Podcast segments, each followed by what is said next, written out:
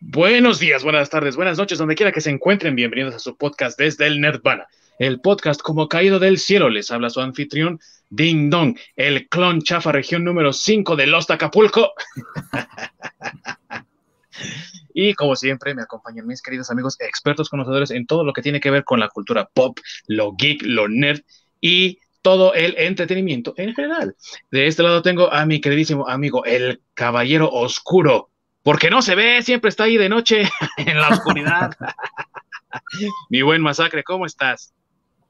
Bien, pues claro, apoyando a la NFL en mi equipo favorito, los Super Raiders, güey, oscuros como ellos, güey, oscuros como Batman también. También, así debe de ser. Ojalá que esta temporada hagan algo, güey. Quedamos mejor la temporada pasada que, que la anterior, güey, porque ya tenemos estadio nuevo, pero ahí vamos. Ahí va, poco a poco, poco a poco. Arriba Las Vegas. Arriba Las Vegas. Y de este otro lado, desde el cuartel general del proyecto Arma X en un lugar clasificado del Canadá, mi queridísimo protector de Wookiees, experto en manga, el Orc. ¿Cómo estás, mi amigo? Aquí estamos ahora sí con todo, después del trago amargo de la semana pasada y con el susto con ustedes del sismo en la semana. Aquí andamos dándole. Eso es todo. ¿Ya para cuándo las garras? ¿Ya les dijiste a los del proyecto que, te, que quieres de adamantium o qué, güey? Apenas vamos de plástico, así como los de la película de Wolverine. De entrenamiento. Para practicar. Muy bien. El día de hoy vamos a compartir con todos ustedes, queridos amigos que nos escuchan o que nos ven, amable público todos de este hermoso programa, nuestros cómics favoritos, ya sea que se trate de que hablemos de personajes favoritos o de historias favoritas, arcos argumentales, sagas enteras que han llamado nuestra atención y cautivado nuestra imaginación. De todo eso y más vamos a hablar el día de hoy, así que sin más preámbulo, comenzamos.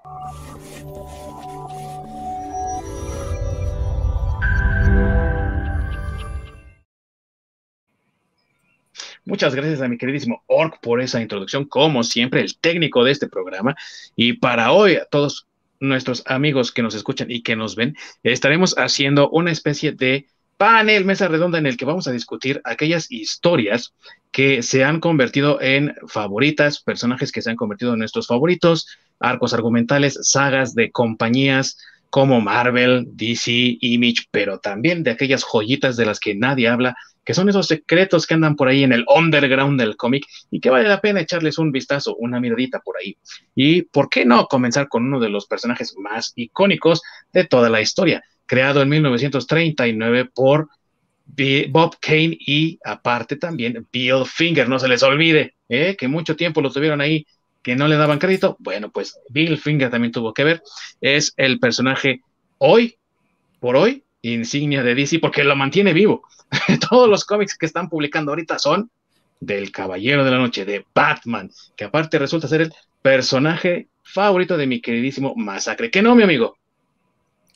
Sí, claro, digo, eh, bueno, yo eh, en general me gustan un poco más los, superhéroes que no tienen poderes, eh, que como dijo por ahí en la película este, ¿cómo se llama? El Ben Affleck, este, Cuando le preguntan, cuando le preguntan cuál es tu superpoder, pues ser millonario, ¿no? claro, qué buen superpoder. sí, exacto. Yo también lo quiero. sí, eso es un superpoder que cualquiera en cierto momento podríamos alcanzar, ¿no? Entonces, es un poquito más eh, real, digamos.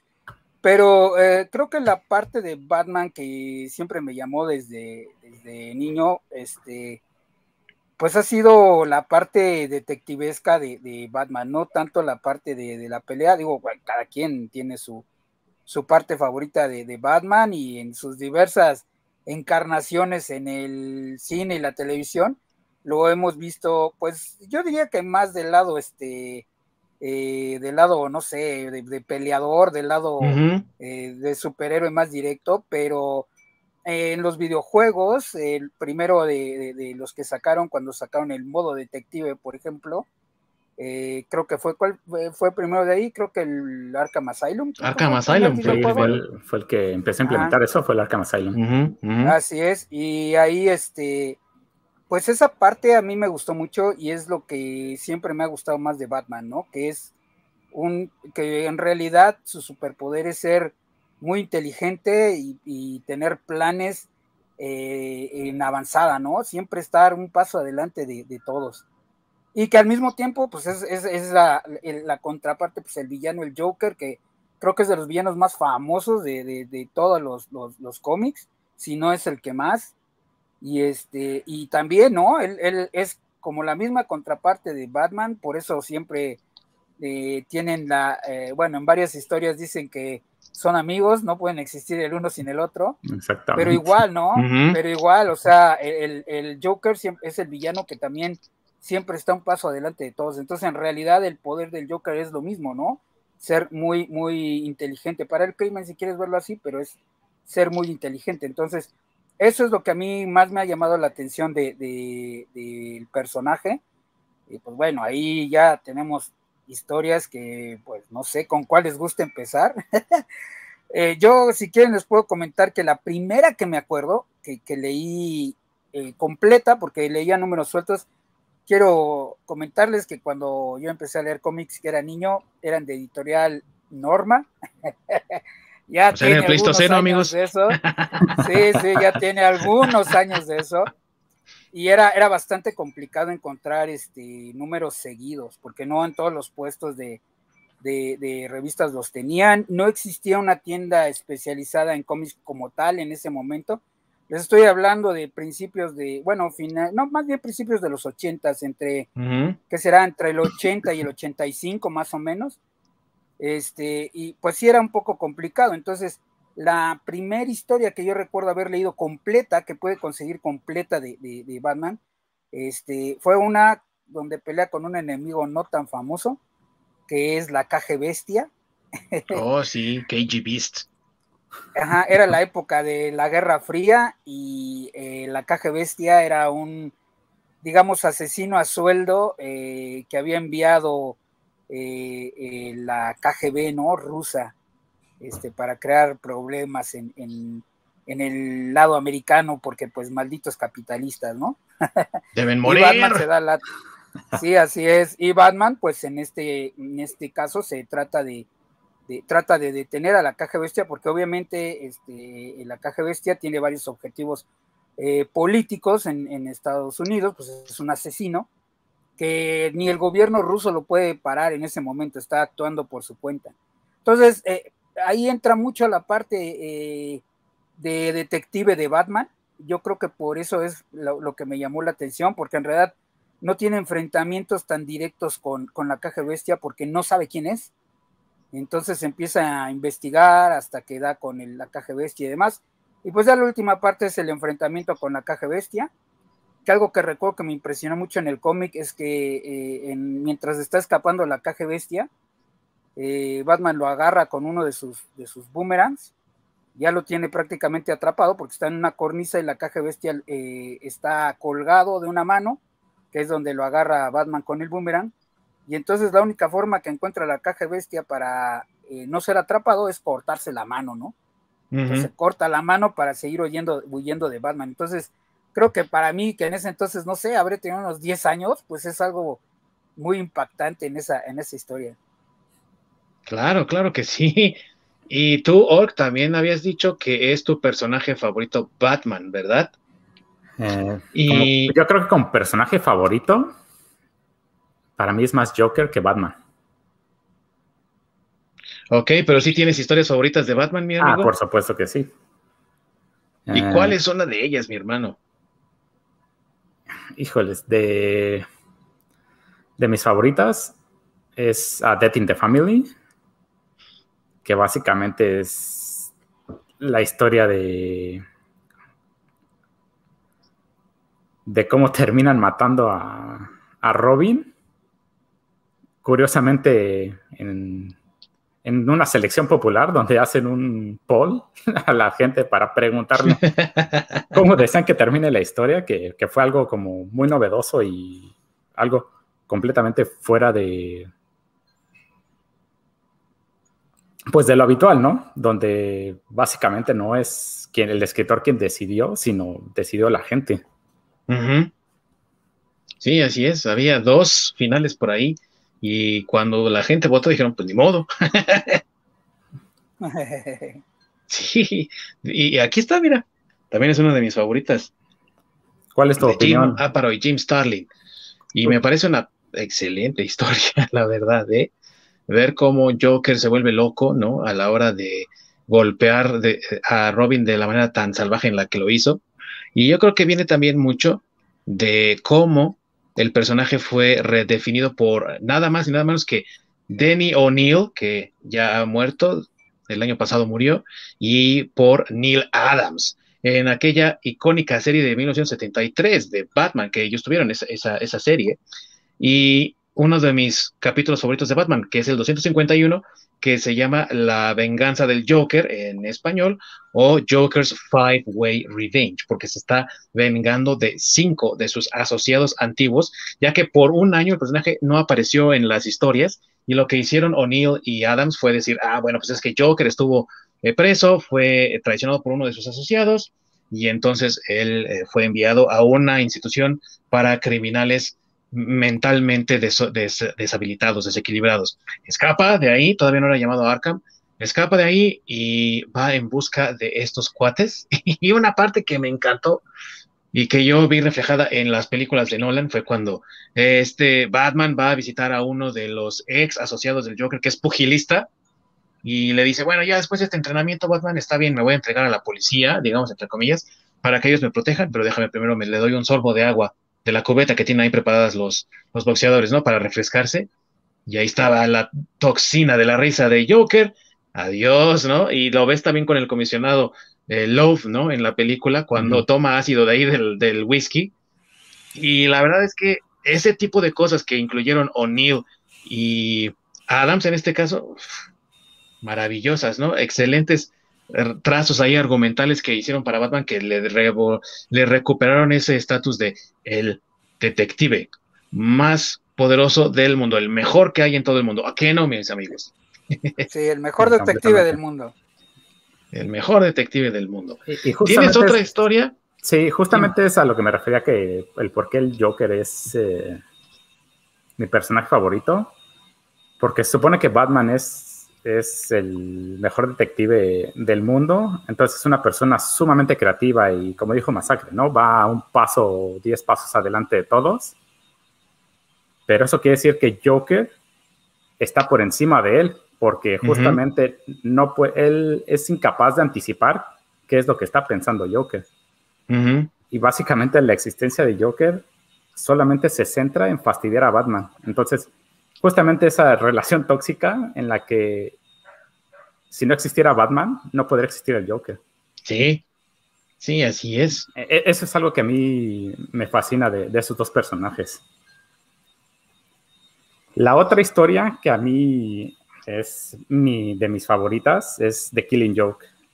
Oh, la manera y la brutalidad que te muestran de este lado de Joker, raptando a esta Bárbara, y por todo lo que hace pasar al comisionado Gordon, eh, toda la manera como lo planea, a mí se me hace una de las mejores historias eh, hechas. Que aparte es una historia corta de Alan Moore y Brian Boland, la verdad, corta pero muy efectiva. Sí.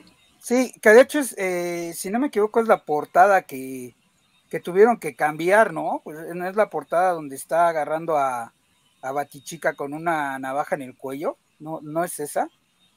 Pregunto porque no estoy seguro, ¿eh?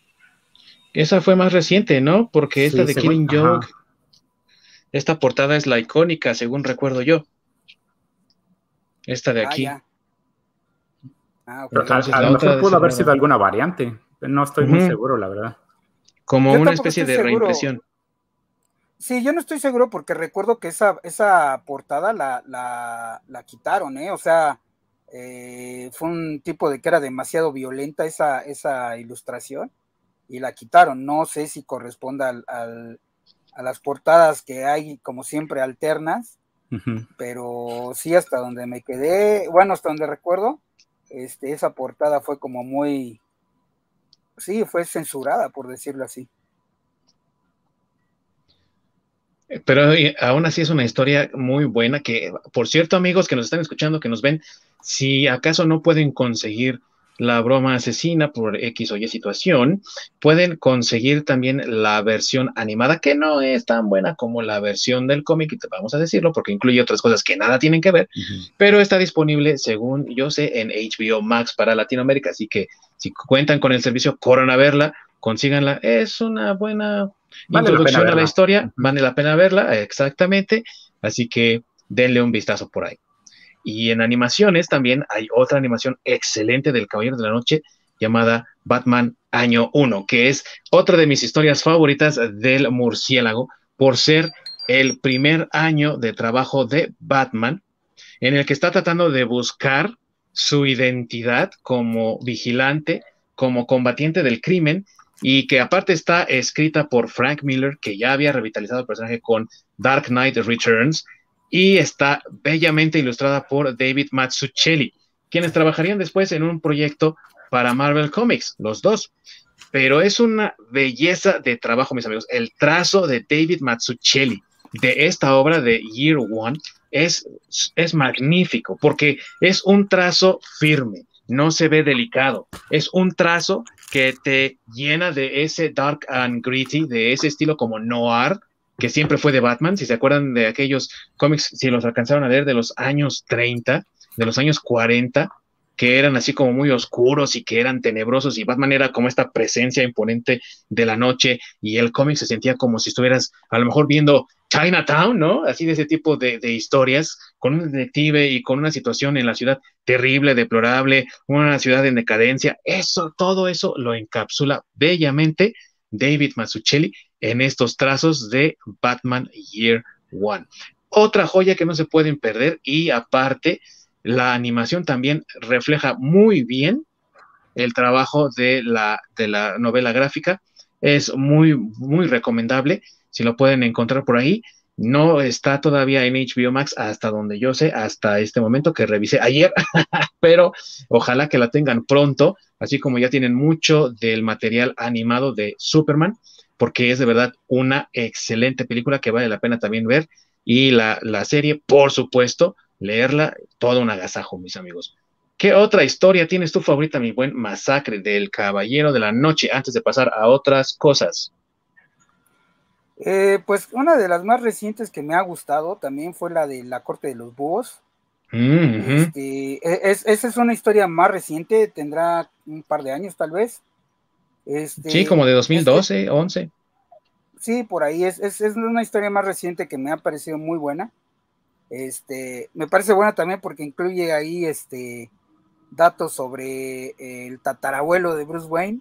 Este, eh, me parece, me parece también muy bien eh, o muy padre porque eh, manejan pues los búhos que son los enemigos naturales de los, de los murciélagos. Entonces, de los murciélagos. También por ese, entonces, también por ese lado me pareció muy, muy, muy padre que le, le, metieran esa, como esa jiribilla, por decirlo así. y este, y también, vuelvo a lo mismo, ¿no? También tiene una parte detectivesca muy importante porque, pues, eh, él no sabe quiénes integran la corte de los búhos y, pues, el cómic, parte del cómic se desarrolla en el, en el, pues cuando él está investigando eh, eh, este, este, pues quiénes son, ¿no? Y si realmente existe, porque, porque eh, al principio él dice que sí empezó a buscar esa, a, esa corte de los búhos, pero que era una leyenda, ¿no? Como una leyenda urbana. Entonces, este, es muy buena esa, esa, esa historia. Es una, es una historia también donde, pues de las historias donde se ve cómo quiebran a, a Batman en cierto momento, porque si hay una parte donde este, Batman ya incluso piensa en, vencerse y dejarse, dejarse morir. Este, y pues bueno, o sea, es, es, muy, muy interesante, muy buena, muy buena este, eh, saga, que es de las más recientes, y pues si les, si, si pueden conseguirla todavía, pues es altamente recomendable. Así se llama tal cual, La Corte de los Búhos. Eh, ya salió, salió aquí en México, sí la, sí la editaron, ya fue Editorial Televisa quien la publicó aquí en México, entonces este, seguramente en la tienda de, de, Televisa, en cualquiera donde venden sus cómics, o incluso en la tienda en línea, seguramente pueden conseguirla. Sí, debe ser fácil de conseguir todavía. Dirán lo que quieran de Scott Snyder, pero la verdad es que sí sabe escribir a Batman en ese aspecto. Y Greg Capullo, a mucha gente no le gusta porque se parece mucho su trazo a cómo dibujaba Todd McFarlane eh, Spawn en los años 90, pero a mí me parece que es magnífico su trabajo también. ¿eh? Es un trazo, sólido. Sí. trazo sólido, ¿a poco no, mi amigo? Sí, a mí me encanta el trazo de Capullo, se me, se me hace perfecto también para, para Batman. Exacto, a mí también me parece que es un muy buen trazo para Batman. Y finalmente, mis amigos, el, diría yo, título que a mí más me ha cautivado del personaje en años recientes, Long Halloween, la historia de Batman, en la que se basó, más o menos, ¿verdad? La película de Dark Knight de Christopher Nolan de 2008.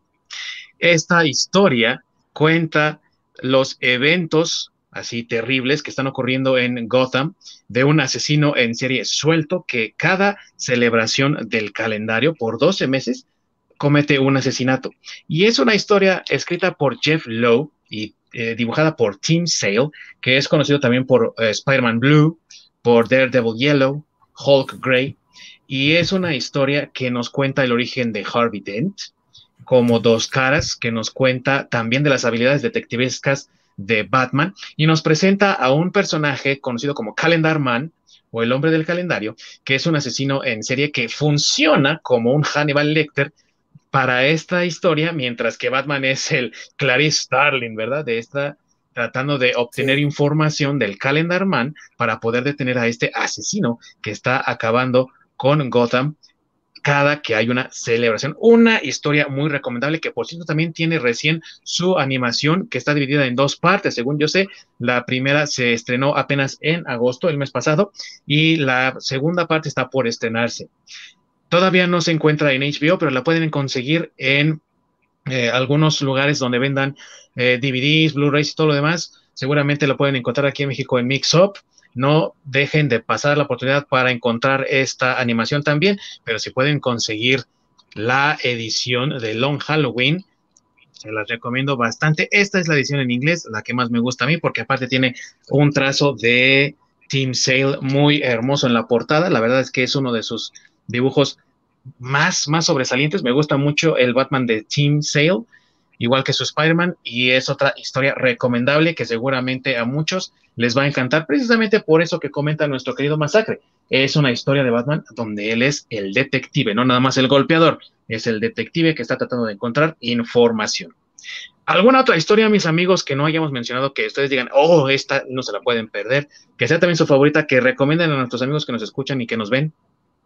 Tú, mi querido Masacre, ¿qué les recomiendas?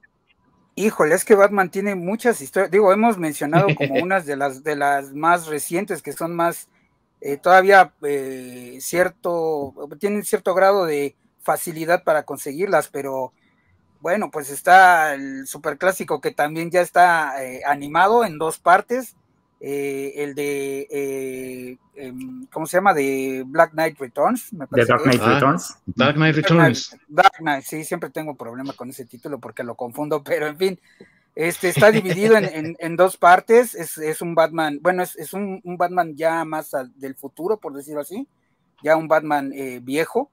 Eh, y, esa, digo, esa historia es, es, buenísima. Este, igual como menciona Ding Dong, eh, también lo pueden conseguir todavía. No está en HBO Max. no. Este, no está, pero igual en Mixup seguramente la pueden conseguir. Eh, y lo bueno también es que tiene el doblaje ya en español, ¿eh? O sea, ya, si a ustedes no les gusta, eh, bueno, a mí en lo particular las animaciones me agrada más verlas en español, eh, por ejemplo, este, contrario a las películas regulares, este, las animaciones sí me gusta verlas más en español porque el doblaje es muy bueno, muy, muy bueno. Mucho mejor que el doblaje en inglés, entonces, este, sí. pues digamos que esta, esta historia ya, ya la puedes conseguir en un, en un Blu-ray y ya trae la opción del, doblaje de Latinoamérica, ¿no? Por ejemplo. Este, eh, híjole, pues es que Batman tiene mucho, está Batman Rip también. de Gran Morrison. Sí, claro, o sea, Batman, Batman, bueno, es que prácticamente como tú dices, eh, Batman es quien sostiene a DC, entonces creo que le, echan, le, echan, todas las ganas a sus historias, este, hasta ahorita creo que no he visto una de, de, de, pues donde ya le estén metiendo esto de lo políticamente correcto actualmente. Creo que eso en Batman sí lo han estado cuidando y siguen trabajando en, en sacar este, pues buenas historias, ¿no? Eh, aparte, pues todo lo que sea eh, ya eh, desglosado de Batman, toda la Batifamilia, que pues, por, cierto está Jason Todd, que en algún momento revive, se vuelve capucha roja. Este, bueno, vamos, este, creo que Batman sí da para un programa completito aparte. Así es, mis amigos, y no se pierdan nuestro próximo programa donde estaremos hablando también del Caballero de la Noche más a fondo. Mi queridísimo Orc, ¿tienes una última recomendación acerca del Caballero de la Noche? Mm, tal vez que se chuten de Bat Who Loves. Creo que es este de, ahora de Dark Knights Metal. Si no estoy. Sí, creo que es parte de esa historia, sí. Ah, sí. Échense a, ese, a ese Caballero de la Noche. También está bastante bueno.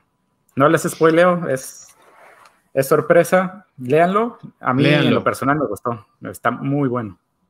Y si se pueden conseguir la figurilla de McFarlane Toys del Batman Who Laughs, consígansela porque es la mejor detallada que hay allá afuera ¿eh? en el mercado.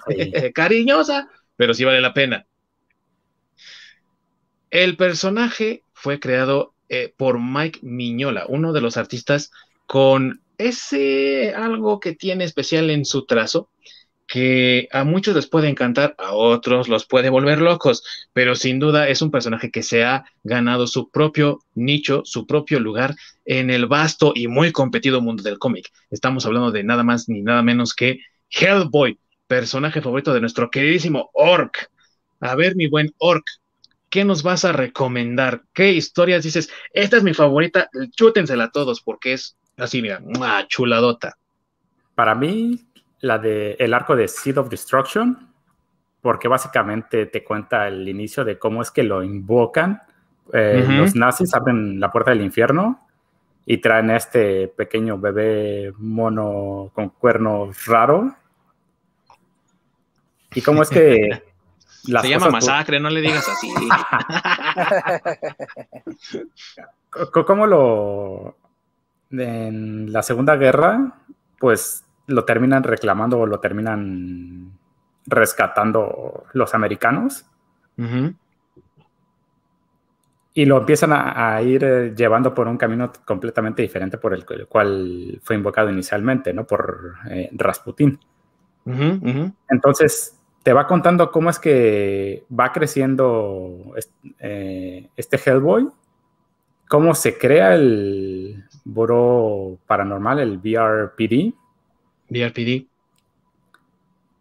Y te va introduciendo a estos nuevos personajes como Abe Sapiens y Liz Sherman, que son parte de, de, este departamento de, lo paranormal.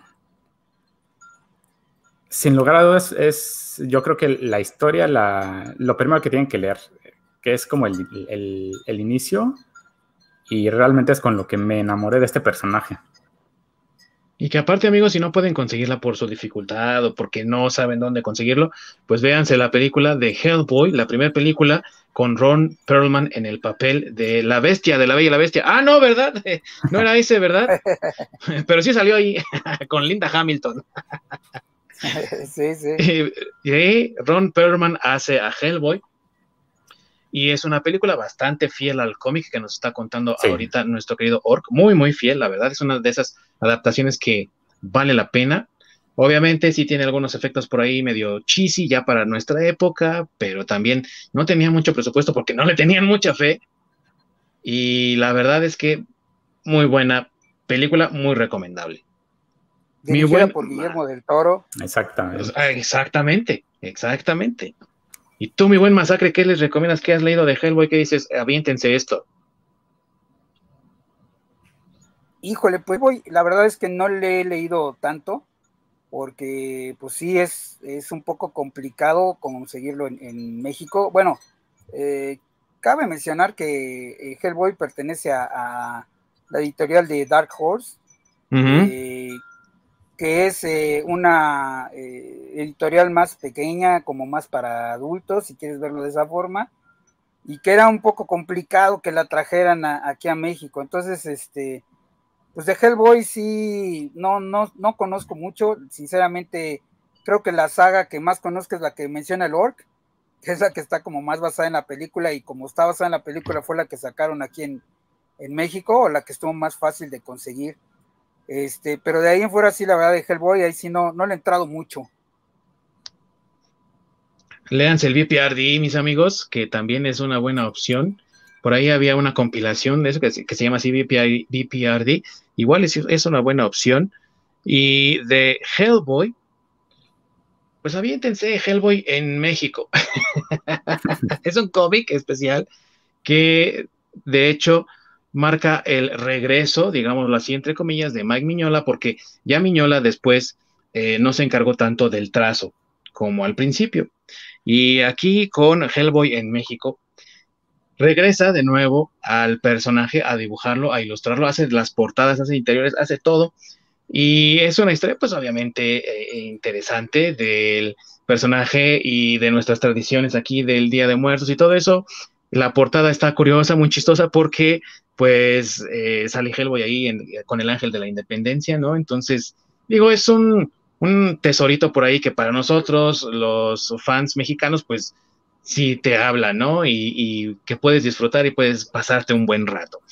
Pero si quieren disfrutar también de Hellboy, pueden aventarse las animaciones, porque aparte también tienen las voces originales de los actores de la película. Por ejemplo, Ron Perlman, del que ya hablamos, Selma Blair, tiene a Doc Jones, o sea, las mismas voces de aquellos actores de las películas de Hellboy, de la primera Hellboy y la segunda que es el Golden Army o Ejército Dorado.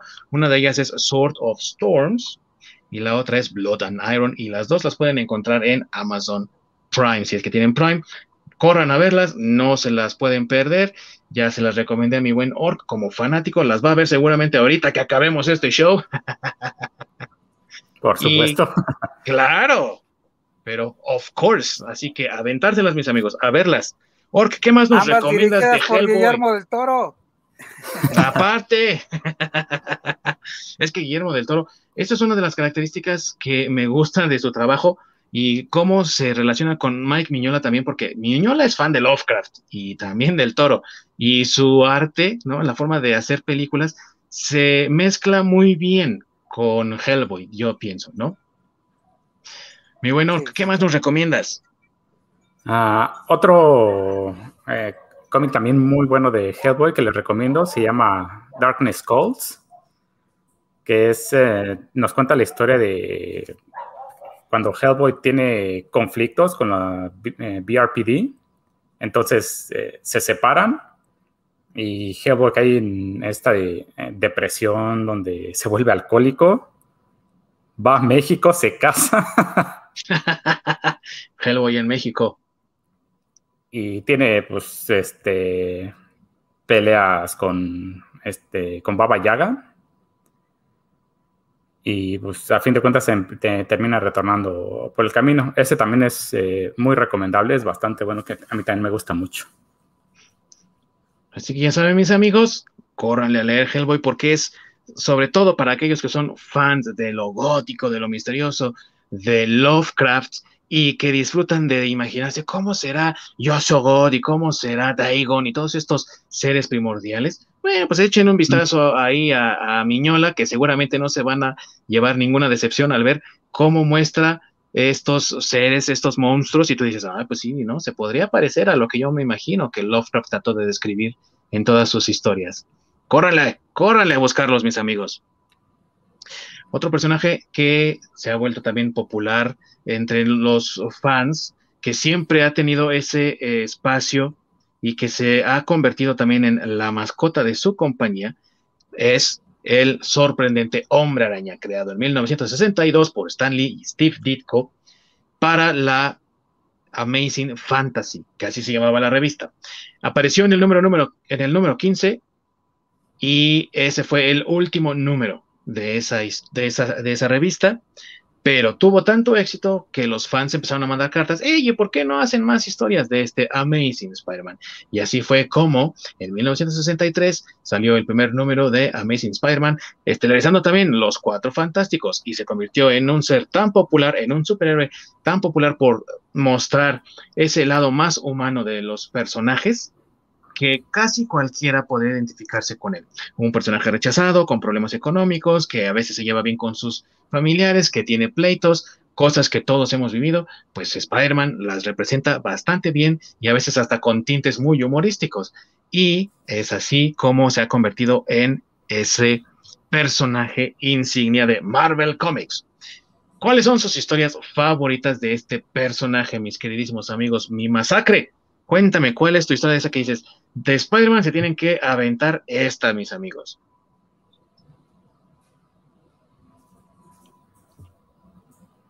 Tienes el micrófono apagado, mi hermano. Sí, perdón. Otra vez. fue la impresión. Se sorprendió. sí, había unos perros aquí ladrando y no quería meter ruido, pero eh, bueno, eh, decía de Spider-Man, creo que mi favorita eh, también porque es de un tono más, un poco más adulto, es eh, Maximum Carnage, que aquí la tengo el Omnibus, igual también todavía creo que es posible que lo consigan, es esta.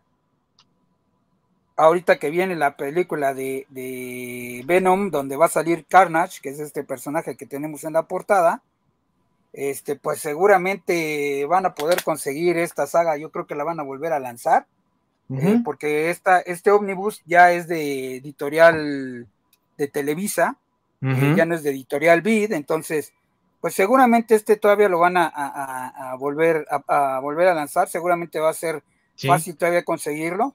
Eh, digo, Spider-Man tiene muchas, muchas más historias, igual que Batman, pero a mí me gustaría comenzar por, por recomendar este, ¿no? Y también por la facilidad de que se puede conseguir. Eh, es una historia donde, eh, pues, Carnage, que es eh, una parte del simbiote de, Venom, este, pues sale como en un frenesí asesino por todo Nueva York, este, y donde, pues, Spider-Man, pues, intenta detenerlo, ¿no? No quiero spoilearles mucho para que le entren al cómic, que lo lean, si pueden conseguir el ómnibus mejor, porque viene completo vienen apariciones de otros superhéroes, inclusive el Capitán América aparece ahí en este, eh, en ese, en esa historia. Entonces, eh, yo mi recomendación, eh, pues sería este, ¿no? Para, para empezar con Spider-Man. Y cabe mencionarle a nuestros queridos amigos que nos escuchan y que nos ven que esta es la primera y única ocasión en que esta historia ha sido recopilada en su totalidad, ya que Editorial Beat trató de hacerlo en su momento, en su primera época de Spider-Man, allá por el 94-95, que fue en los años en los que duró esa serie, y lo lanzaron en formato de ediciones especiales y no completaron la historia. Así que, mis, ¿verdad? Así que mis amigos, si no se lo quieren perder, córranle. Todavía hasta el año pasado lo podían encontrar en varios Sanborns de la Ciudad de México y estoy muy seguro también de que en varias partes de la República Mexicana. Y para todos nuestros amigos que nos escuchan fuera de México, que seguramente será uno, no duden en preguntar ahí en, en donde consiguen sus cómics y sus revistas, sus libros, porque seguramente se los pueden conseguir el hecho de que Maximum Carnage sea tan solicitado es también porque es una de las grandes historias del personaje y que se entrelaza con otros eventos de su vida también, como la, la reciente muerte de su querido amigo Harry Osborn, que fue el Duende Verde número 2. Una de mis historias favoritas, escrita por uno de los que yo considero es el mejor escritor de Spider-Man después de David Michelini, que fue el que creó a Venom.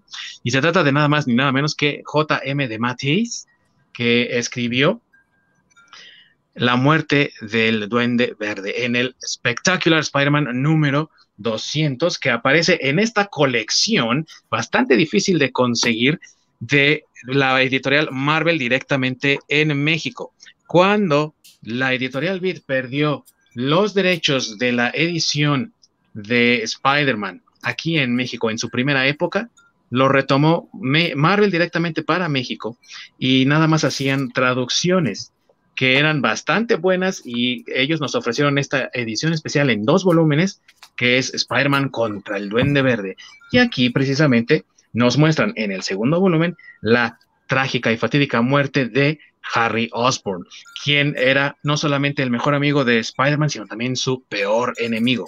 Y lo persigue, lo acosa y a sus seres queridos. Y en el intento por destruir la vida de nuestro queridísimo trepador de paredes, crea una fórmula experimental para darle mucha más fuerza de duende verde que también lo enferma. Le da fiebres, le da ciertos dolores y al final esa misma fórmula toma su vida, no sin antes tratar de redimirse, ya que había pinchado con una especie de secreto que traía en su guante a Spider-Man en uno de sus talones con un veneno bastante poderoso que lo había neutralizado.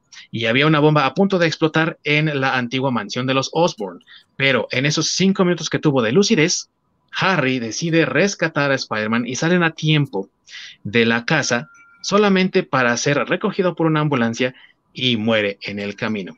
Una historia trágica que marcó la vida del personaje por mucho tiempo, hasta que alguien, no sé cómo se llama el maldito, ¿verdad? Pero es un gordito bastante chistosón que se la pasa peleando en Twitter con los fans, creó este mundo en el que se revitalizó, borrón y cuenta nueva Spider-Man y ¡oh, sorpresa! Harry está vivo de nuevo, como pasa en los cómics, mis amigos. Se llama creo que Dan o Juan, Slot o Sloop o Lopt o algo así.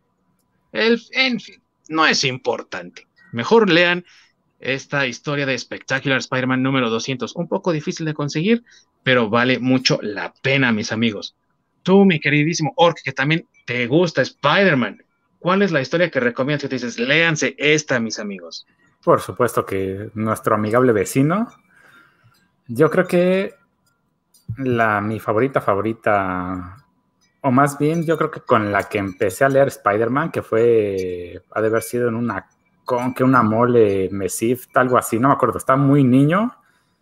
Y de eso de que conoces a, pues, a otros chavitos, ¿no? Que de tu misma edad que te, hubiéramos tenido 8 o 9 años o tal vez un poco menos. Creo que lo había llevado su papá o su hermano mayor, algo así, que lo había arrastrado ahí de eso de que lo olvidaron ahí en un rincón, nos olvidaron a los dos. Pues es que estás muy, muy niño para esa época, ¿no? Y, pues realmente no sabíamos qué onda. Entonces, eh, quien lo había llevado le había dejado varios cómics, entre ellos varios de Spider-Man, que me los prestó y, fue, fue lo que nos entretuvimos en lo que se acordaban de que existíamos y regresaban por nosotros. Y eh, empezamos a leer. El primero que leí es Undead Shall Come, de The Amazing Spider-Man, volumen 1, número 90, por Stan Lee y escrito por Jill Kane. Por Jill Kane, yes.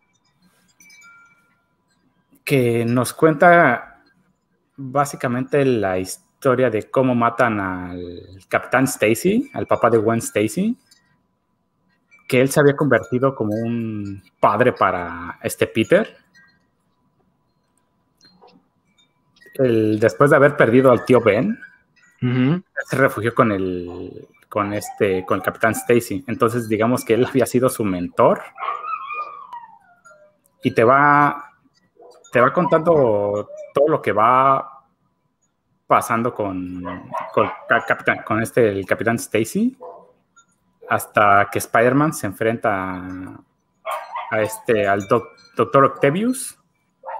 Y en esa pelea resulta muerto Capitán Stacy. Entonces, esa fue que fue la, primera historia de Spider-Man que leí. Fue algo que me gustó muchísimo y fue la que me, llevó completamente al, al, buen arácnido. Al buen vecino trepador de paredes, claro que sí. ¿Qué otra historia recomiendas que dices, esta es mi favorita, no se la pueden perder mis amigos? Que tú dices es imperdible, mi queridísimo masacre. Híjole, pues yo creo que la siguiente que recomendaría eh, es del 2007. Eh, digo, para recomendar algo más reciente y que tal vez todavía puedan conseguir. Este, yo diría que Back in Black, ¿no? Eh, mm, esa saga que es inmediatamente después de, de, los acontecimientos de Civil War. Eh, la escribió Michael eh, ay, no, no puedo pronunciar nunca su apellido, ajá. Sí, correcto. Y ¿Qué no fue de ACDC? Sí, Michael ACDC. O de, o, de, o de Amy Winehouse, que también tiene una canción con el mismo nombre. Este, bueno, fue ilustrada por Ron Gurney y creo que esa es una de las historias eh, interesantes porque, bueno, número uno, ya viene de un arco argumental donde eh, el buen Peter Parker ya es un señor casado, eh, ya está casado para ese momento con, con Mary Jane. Con la María Juana. Con la María Juana, ya está casadísimo, ya, bueno, están recién casados, están empezando a planear su vida juntos y pues ahí es donde él empieza a vivir las consecuencias de, haber revelado su identidad en, este, en, Civil War, ¿no? Eh, eh, es un cómic donde eh, sale afectado a sus seres queridos, especialmente la tía May, donde el enemigo es el Kingpin, que para mí también es uno de los mejores mafiosos que hay en, en el universo Marvel. A lo mejor no es tan poderoso, pero digamos poderoso en cuanto a que tenga algún poder especial o demás, solo es más fuerte de lo regular. Pero ese, ese, personaje lo que me gusta es que pues, trabaja desde las sombras, ¿no? Es, es un mafioso tal cual. Entonces, eh, él es el que eh, desata todo este problema eh, con Spider-Man. Es también donde vemos un Spider-Man más agresivo, un Peter Parker que se deja ir, por decirlo así, y este, y que bueno, al final tiene un, cierre eh, un tanto, ah, no sé cómo llamarlo, el cierre creo que, creo que no es mi parte favorita de la historia. Este, y de nadie. y de nadie, exactamente. Pero este, bueno, eh, creo que es, un cómic importante en la historia reciente de, Spider-Man. Por eso es por lo que lo recomendaría. Porque, repito, es, son los acontecimientos inmediatamente después de Civil War. Eh, es eh, cuando eh, el arácnido vuelve a usar el traje negro, que él ya no lo iba a usar, incluso lo tenía enterrado por ahí. Pero es tanta su, su coraje y su frustración que se lo vuelve a poner, ¿no? Incluso por ahí también va a reclamarle a Tony Stark para los que les cae bien el Iron Man, que no me cuento entre ellos, pero eh, por ahí le va a reclamar Spider-Man. Entonces creo que es, es una buena historia de, reciente del arácnido y que marca un, en, lo que ha salido en toda la historia de, en toda la vida, digámoslo así, del personaje, pues donde eh, es un parteaguas, ¿no? Además de que el trazo de Garni, mi querido amigo, es uno de los trazos más constantes y que le queda bastante bien al personaje, diría yo. A mí me gusta mucho cómo dibuja Ron Garney y es una pena que no tenga como esa eh, mayor exposición para mí, porque sí tiene buen trazo, me gusta mucho cómo lo hace y lo único que a mí no me gustó mucho de esa historia es que, en efecto, él regresa a buscar su traje negro y se les olvida que en el número 300 lo mandó a la chimenea. sí, claro. Al final, cuando termina de pelear con Venom, ¿no? Y Mary Jane, es que estoy incómoda. ¿Por qué? ¿Por qué? Pues porque traes el traje negro, cabrón, y es el mismo que trae el Venom. Está bien, mija, me lo quito y lo avienta a la chimenea. sí, sí, sí. Bueno, pero digamos que era con que era contrafuego. Y pensemos no, era flamable, amigos, no era flamable. Otra de las historias que, sí, así es, otra de las historias que yo voy a recomendar, ahorita hablando del traje negro, es precisamente una en donde está Peter Parker con su traje negro, pero no es el simbionte, es ese traje del que estamos hablando ahorita, en la cual uno de los personajes antagónicos de Spider-Man, que había sido pues como un segundo, ¿no? Así como que, ay, pues este güey, no era de la talla de Doctor Octopus o de Green Goblin ni ninguno de esos personajes, toma un papel central y podemos ver cómo se convierte en esta amenaza para el personaje, que es nada más y nada menos que la última cacería de Craven, el cazador, que aparte creo también es favorita de mi buen Orc, ¿no es así, Orc? Sí, tengo por ahí otras, pero es así ahora sí, cuéntanos de qué trata. Ahora sí que para ti es, es chulada. escrita igual por JM de Mateis y aparte ilustrada por Mike Zeck, que también es uno de esos artistas constantes que a veces no recibe tanta, tanto reconocimiento ni tanta gloria, pero que es muy bueno en lo que hace. Tiene un trazo increíble y en la cual nos cuentan cómo, tras tantos fallos en destruir a Spider-Man, Craven el cazador se ha vuelto completamente loco y ha recurrido a otras técnicas y a otros métodos de la jungla para drogar y prácticamente enterrar vivo a Peter Parker, Spider-Man, tomar su lugar y convertirse en mejor Spider-Man que él. En sus ojos, obviamente, torcidos, porque este Spider-Man se vuelve más brutal, se vuelve despiadado, asesino y eh, va en busca de una de las fallas de Spider-Man, que es capturar a Vermin, uno de los enemigos del Capitán América, que es eh, vicioso, es terrible, es muy poderoso y que no puede ser contenido ni por supuesto detenido tan fácilmente. Y Craven prueba que él puede detenerlo sin ningún problema, habiendo probado a sí mismo y obviamente a su enemigo más acérrimo, que él era mejor que él tomando su lugar, ya no tiene más sentido su existencia y se suicida. Una historia que para muchos era la vanagloria del suicidio o tratar de enaltecerlo como un final glorioso, que en realidad era una historia de cautela acerca de cómo la fragilidad mental puede ser destrozada por la obsesión, que era el mensaje original de The Mateis, pero que es una historia convertida en un hito del personaje. Vale mucho la pena y a lo mejor es una historia ya antigua de los años 80, pero que todavía se puede encontrar en recopilaciones en diferentes formatos. Ignoro si se puede todavía conseguir aquel formato de pasta dura que vendieron aquí en México por parte de Editorial Televisa, porque yo no lo he visto ya más en los Sanborns, donde se venden todas estas piezas, pero si lo pueden encontrar, no duden en conseguirlo porque es una joyita. ¿Tú qué piensas de esta historia, mi buen Orc? Se me hace muy, muy, muy buena, ¿eh? Muy, muy entretenida. Y como dices, es, es una excelente historia. Me encanta la narración y el, dibujo también está chulo. Sí. Esta edición es de tres tomos por parte de Editorial Vid en su segunda época del personaje, ya que ellos recuperaron la licencia para poderlo publicar en México en el 97 y de entonces es que tenemos estas tres piezas de la última cacería de Craven, pero si lo pueden conseguir en un solo formato de ómnibus, adelante mis amigos, porque vale, vale mucho la pena. Otra historia que tengas para recomendarme, buen Orc.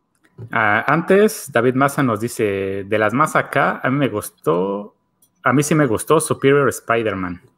Superior Spider-Man, escrita por no sé quién Slot. híjoles, híjoles.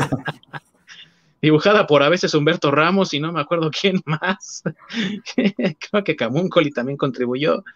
Eh, lo, que más me gusta de esa historia es justamente el dibujo de Ramos. Para mí, en lo personal, es yo creo que el de mi Spider-Man favorito es el que dibuja Humberto Ramos. No solo por ser paisano, sino el, su estilo de dibujo me gusta mucho. Saludos a Humberto Ramos, que seguro no nos ve, porque él es de los forasteros. Pero la cosa aquí es que, ¿sabes? ponen a, Spider-Man ascendiendo a su máximo potencial, pero no es ni siquiera Peter Parker, ¿no?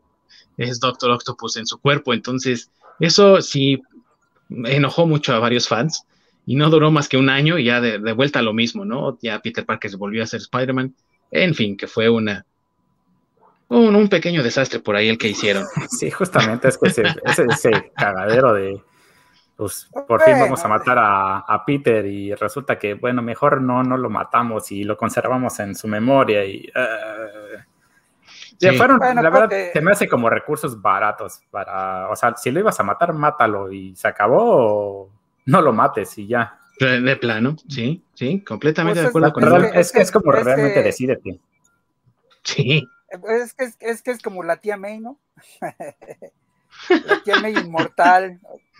Entonces, mira, yo creo que también ahí en Spider-Man sí tiene muy buenas historias, pero también tiene unas historias, este, híjole, que, precisamente por la situación que menciona el Orc, como que la riegan muy feo, ¿no? A veces. Sí. Incluyendo la, por ejemplo, la situación del clon y todo eso. Que pues tal vez ya lo hablaremos en otro programa, pero creo que sí son sí, regadas muy gachas. merece su mención aparte, amigo. Ah, merece su mención aparte. Sí, sí, sí, claro, sí, Y mira que ahorita que mencionaste la tía May, hay otra historia que también es de mis favoritas. ¿Y qué creen? ¿Quién creen que la escribió? ah, no lo sabemos.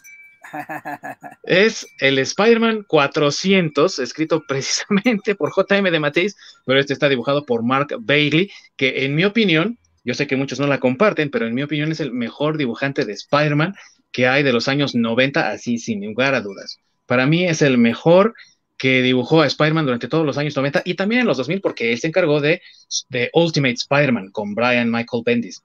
En esta historia del número 400, la tía May despierta de un muy largo coma que mandó la vida de Peter bajo en una espiral de destrucción y caos y ella regresa del coma para enterarse de que Peter y Mary Jane van a tener una bebé, para vivir sus últimos momentos con Peter y Mary Jane, donde ella le confiesa a Peter que sabía siempre su secreto y al final simplemente la tía muere. Es un final para tía May muy bonito, muy emotivo. Es una pieza muy hermosa, fantástica, diría yo, y que le da su final adecuado a la tía más querida de los cómics, nada más para unos años después, creo que fueron dos nada más. oh, sorpresa, no, no era la tía, era un sintesoide que tenía los recuerdos de la tía que fue creado por Norman Osborn. No, la tía está bien, ella está viva y coleando, no te preocupes. Casada con el Doctor Doom. se va a casar con el Doctor Doom porque le falló con el Doctor Octopus. Cuando se quisieron casar no se pudo, ahora va con el Doctor Doom. Le gustan los doctores. Un número difícil de conseguir desde los años 90, pero es una historia muy bonita, muy emotiva. Si alguien la puede conseguir por ahí, se las recomiendo. Es un trazo magnífico el de Bailey, porque aparte le da ese toque cálido y amoroso a todas las secuencias que ocurren en la casa, que ocurren entre May y Peter, e incluso entre Mary Jane, y es un eh, número que considero yo vale la pena para cualquier coleccionista de Spider-Man de allá eh, afuera, de los que nos están escuchando. ¿Qué otras recomendaciones tienen mis queridos amigos? Mi buen Masacre, ¿tienes otra recomendación de Spider-Man? Híjole, este, no sé, es que vuelvo a lo mismo, pasa con Spider-Man que tiene muchas, muchas historias, este, unas muy buenas, otras no tanto. creo que, de hecho, creo que, las historias de, de, regadas más, más feas y más raras son de Spider-Man. Sí. Eh, en mi opinión, o sea, vuelvo a la historia del clon, que bueno, o sea, nos sentimos engañados como por 20 años, pero bueno. Y aparte duró como cuatro años esa historia, así que imagínense amigos, nos engañaron por cuatro años y los que lo vivimos en carne propia, en tiempo real. Sí, sí, sí. todavía no, todavía seguimos enojados. Sí, y lo que, y lo que acabamos de hablar de, la tía May, y, y, bueno, también uno de los personajes que nunca revive, ¿eh? o sea, que tenemos eh, muchas eh, historias, pero un personaje en los cómics que nunca ha revivido, tal cual, pues Gwen Stacy, ¿no? Entonces creo que ahí esa es la otra historia que me gustaría recomendar de, de, de Spider-Man, que es la muerte de Gwen Stacy, que para quienes no saben o no son tan fans de, de Spider-Man, este, pues fue la primer novia en realidad de Peter Parker, su primer amor, eh, fue Gwen Stacy, no, no MJ.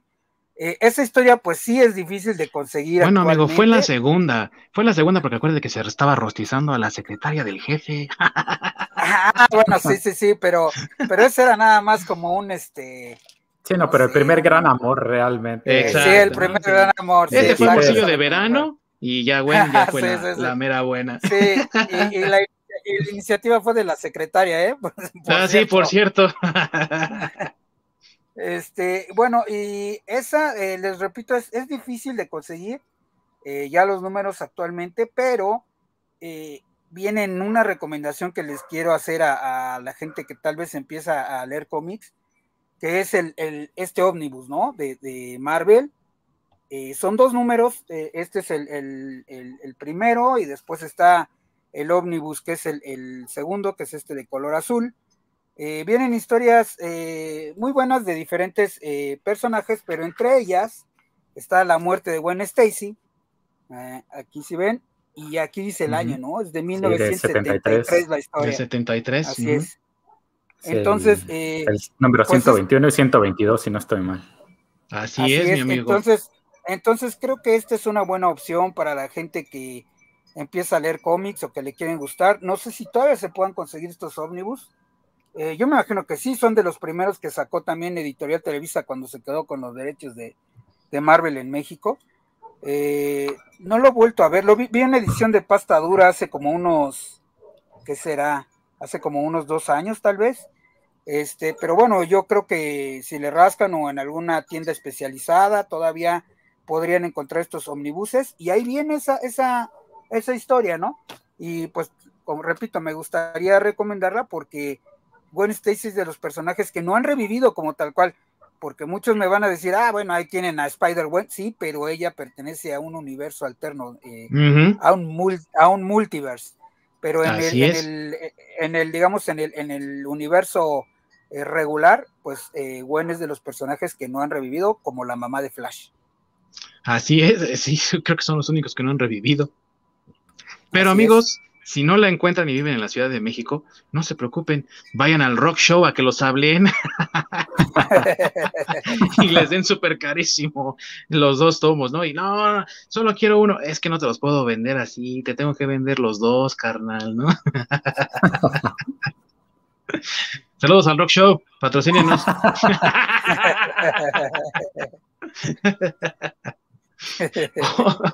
Mi buen Orc, otra historia de Spider-Man que nos quieras recomendar que tengas por ahí.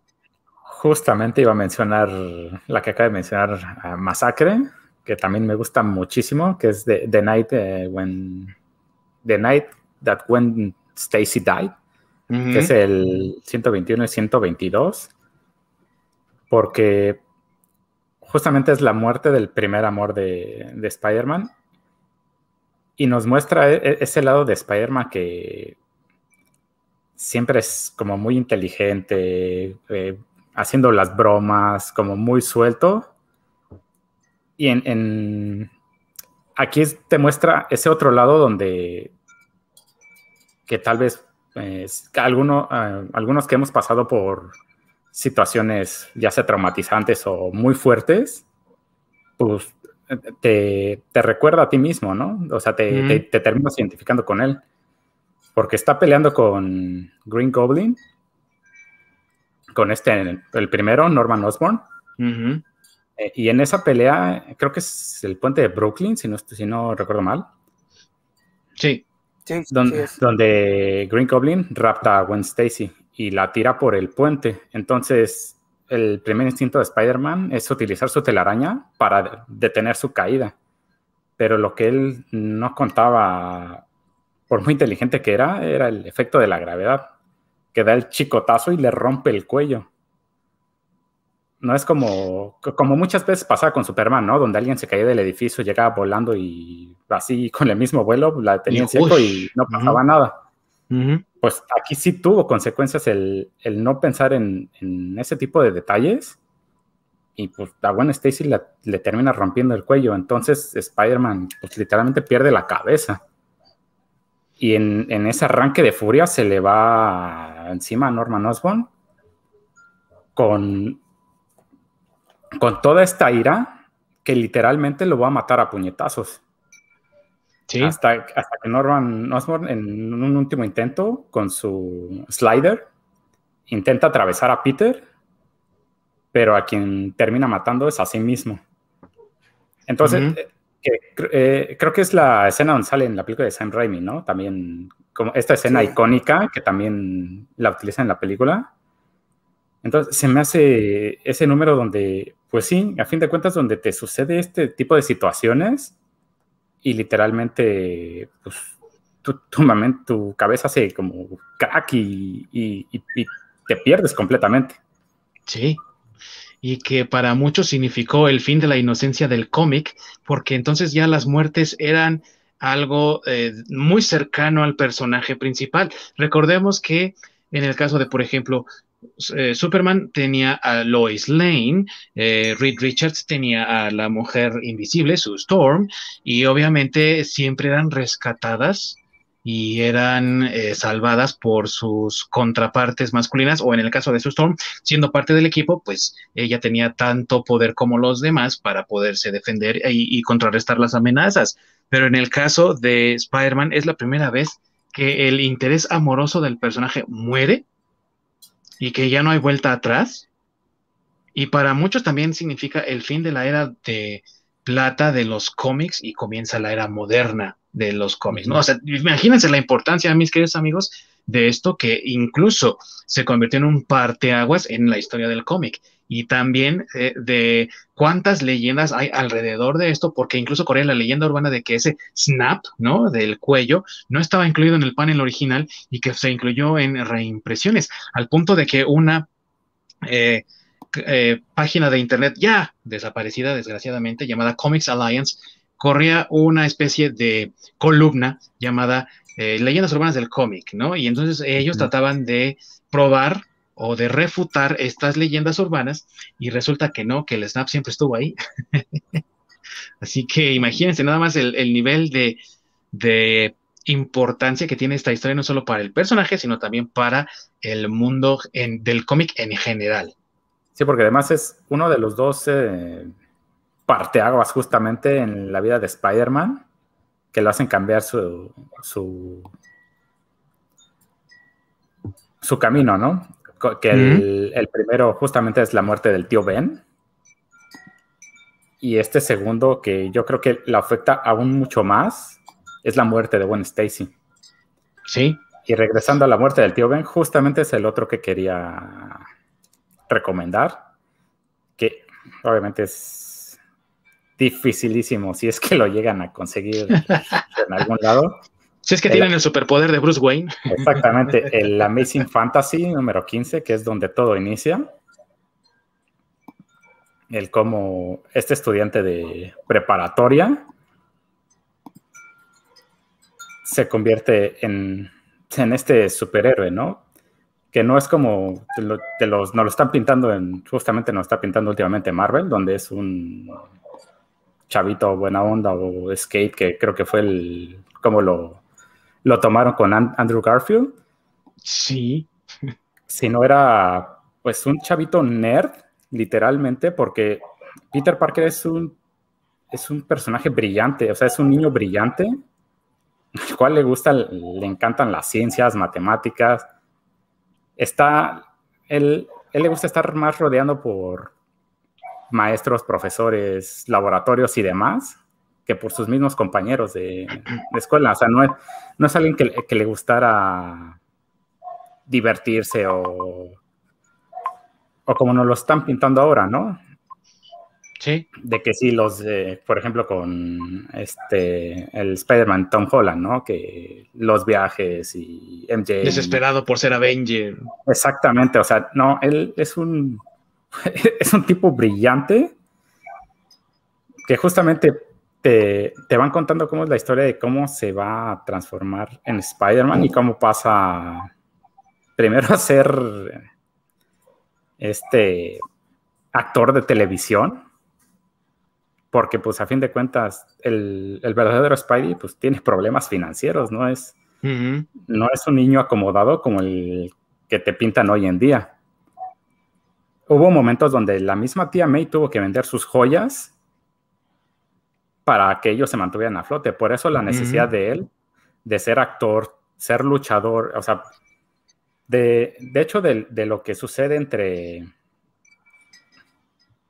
Amazing Fantasy 15 hasta la muerte de Gwen Stacy, este Peter Parker pasó por muchísimo, pasó por muchísimos trabajos, pues había que ganarse la papa para comer.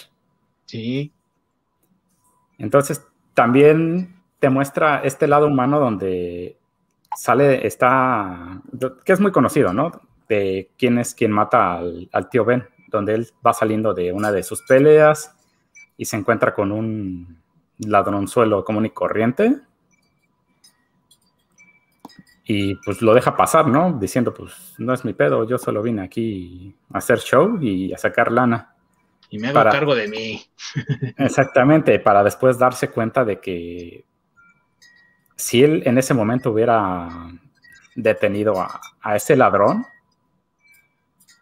ese ladrón no hubiera matado al tío Ben. Entonces, precisamente por eso es un parteaguas en la, en la misma vida de, de Spider-Man. Sí. Pues sí, obviamente conseguir, conseguir este número es... y que nada más, y que quiero resaltar ahí que la frase de un gran poder conlleva una gran responsabilidad, no la dice el tío Ben, originalmente. No. Eh, Aparece en un recuadro. Exactamente. Sí, viene al final de, ese, de ese número cuando Spider-Man camina hacia el horizonte. Sí. Es donde, termina, donde aparece en un recuadro, pero originalmente no la decía el tío Ben. Exactamente. Sí, así es, es lo que le enseña su muerte, pero no lo dice. Es, un efecto Mandela como el de Luke, yo soy tu padre, ¿no? Exactamente. Todo el mundo lo recuerda así, pero no pasó así realmente, ¿no? No es fácil de conseguir, como dice mi querido amigo el Orc, pero eh, también Marvel México, aquí eh, Televisa, ¿no? Eh, la editorial Televisa en México, lanzó una serie llamada Marvel Classics, donde publicaban las primeras apariciones de muchos personajes, Fantastic Four, Avengers, cuando ah, eh, recuperan al Capitán América, que es Avengers 4, ¿no? Avengers 4, Hulk, y también pusieron Amazing Fantasy. No está fácil de conseguir, pero seguramente se puede obtener eh, con algunas con algunas personas que, que se dediquen a vender afuera del rock show, no precisamente dentro del rock show, cómics en el pequeño tianguis que está allá afuera donde hay muchas figuras de acción y demás. Y luego ahí te venden estas piezas, no te las venden muy baratas, por supuesto, pero es lo más cercano que uno puede estar a conseguir este número, porque sí es algo difícil de conseguir. Yo tengo la edición número cero, cuando se presentó el cómic de Spider-Man en la MESIF, no sé si recuerdan, y que tenía una cuota de recuperación creo de tres pesos y estaba en blanco y negro aparte. Entonces, así fue como yo lo conseguí y después conseguí la edición de, de Televisa. Pero eh, amigos, si lo pueden obtener, no lo duden, cómprenlo. Es otro parteaguas también en la historia del cómic porque nos presenta eh, por primera vez a un superhéroe que no hace lo correcto a la primera, se equivoca y tiene consecuencias para él también. Y aparte que es un superhéroe adolescente, pero se llama Spider-Man no Spider-Boy o cualquier otro apelativo de esa índole que hubiese tenido, pues en otras, en otras editoriales, ¿no? Eh, tenemos ahí un comentario, mi querido Ork. Nos pregunta Gaby de la Peña, ¿cuál es el cómic o novela gráfica más rara o difícil de conseguir que tienen? Oh, eh, mira, este aquí es uno. Este es el Amazing Spider-Man 365, el número del 30 aniversario de Spider-Man, escrito por David Michelini, que creó a Venom, y dibujado por Mark Bagley, que cuenta la historia de, si ustedes vieron la primera serie animada de Spider-Man de los años 90, el primer capítulo es precisamente este cómic de aquí, donde Kurt Connors, el lagarto, trata de recuperar su humanidad y Spider-Man trata de evitar que ocupe una máquina que podría matarlo y sin embargo sale, sale airoso ahí el, lagarto y se convierte de nuevo en Kurt Connors. Esa es una, porque sí hay varias. Para ti, mi buen masacre, ¿cuál es la que tienes que dices tú? Esto va a ser difícil que alguien más lo consiga. Híjole, pues yo creo, lo, lo estábamos dejando para el final, pero creo que yo el más, en novela gráfica completo, completo que tengo, porque tengo por ahí un, un una saga ah, en Omnibus en varias partes francés que se llama Sky Doll, y que solo puedo mm. conseguir dos números. Entonces ese digamos que no lo tengo completo. Pero creo que ahorita el que tengo completo y que estaría difícil de conseguir, en mi opinión, pues sería el Danger Girl, ¿no? Eh, sí. Digo, salió una recopilación de, del Danger Girl, lo sacaron, lo sacó Vid, eh, pero pues dado que Vid ya no existe, eh, pues yo creo que la única forma de conseguirlo sería eh, en inglés. pasado? No, no, en inglés, en inglés, pero no sé si, en inglés, pero no sé si todavía encuentran ese ómnibus, aquí lo tengo. Lo estaba buscando, perdón, pero es este. Danger Girl. Entonces creo que este, este es un omnibus. Este viene completito. Y esta es la, edición en inglés. La edición en español, quiero eh, mencionar la que trajo eh, este, eh, Vida a México es igual, igualita, igualita, solo que en español, también la tengo por ahí. Este, pero creo que este es el, que tengo más, más, más difícil de conseguir ahorita. El Danger. Completo, ¿eh? Estoy hablando de completo. Sí, que no te falte ni un solo número. Sí, correcto. Sí, porque tengo, les digo, el Sky Doll, que desafortunadamente solo puede conseguir dos números. Es un cómic francés, está muy bueno, pero sí, se me hizo imposible ya conseguir el, tercer número de, ese. Sí, hay muchas cosas que sí son muy difíciles de conseguir. Eh, yo, por ejemplo, tengo unos cómics que eh, dibujó y que escribió Homero Ríos, que es un artista mexicano de Monterrey, me parece que él ah, radica ahora ahí eh, llamado Dharma. Son tres números y yo solo pude conseguir dos. Son, sí, es, es, difícil conseguir todo, sobre todo si es underground o del extranjero, sí, sí se vuelve difícil. Y este de aquí, mis amigos, que nos acaba de mostrar mi buen masacre, quizás se vuelva todavía más difícil de conseguir en el futuro, porque últimamente mucha gente en Twitter ha tratado de cancelar a Scott Campbell, que es el dibujante de Danger Girl, pues por su trazo, ¿no? Muy, muy estilizado, que enaltece la figura femenina así como es, y pues no le gusta a la gente de ahora, ¿no? Entonces ahí tratan de cancelarlo. Y si lo logran, uh, no, lo, todo lo que hizo antes va a valer oro después. Así que si lo pueden conseguir, córranle antes de que lo cancelen. y quiero, quiero mencionar que ahorita que, me, que, tocas ese punto, aunque el trazo es muy, muy, pues digo, de una, una mujer muy sexy, eh, el equipo de ella o la historia de Danger Girl es una, una superagente, ¿no? Como si fuera un tipo James Bond, por decirlo así, entre un James Bond y un Indiana Jones juntos, por decirlo así. Y este, y, es un, digo, a los que les gusta el empoderamiento de la mujer y todo ese tipo de cosas, pues digo, aunque el trazo sí es de una mujer así muy, bueno, de una mujer muy sexy, la historia y, el, el, fondo del personaje es de una mujer, pues lo que llaman ahora una mujer empoderada, ¿no? Una mujer de acción, tal cual. Sí, una mujer de acción, una mujer de acción. Y por ahí creo que hay figuras también de acción, amigos, de Danger Girls, si las pueden conseguir, estatuillas y demás.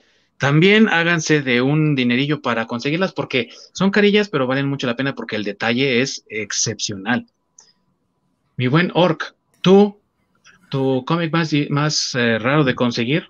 Híjole, novela estoy seguro, pero esta, por ejemplo, que me costó uno y la mitad del otro conseguirla, gracias a mi buen amigo Ding Así es. De la guarida del horror.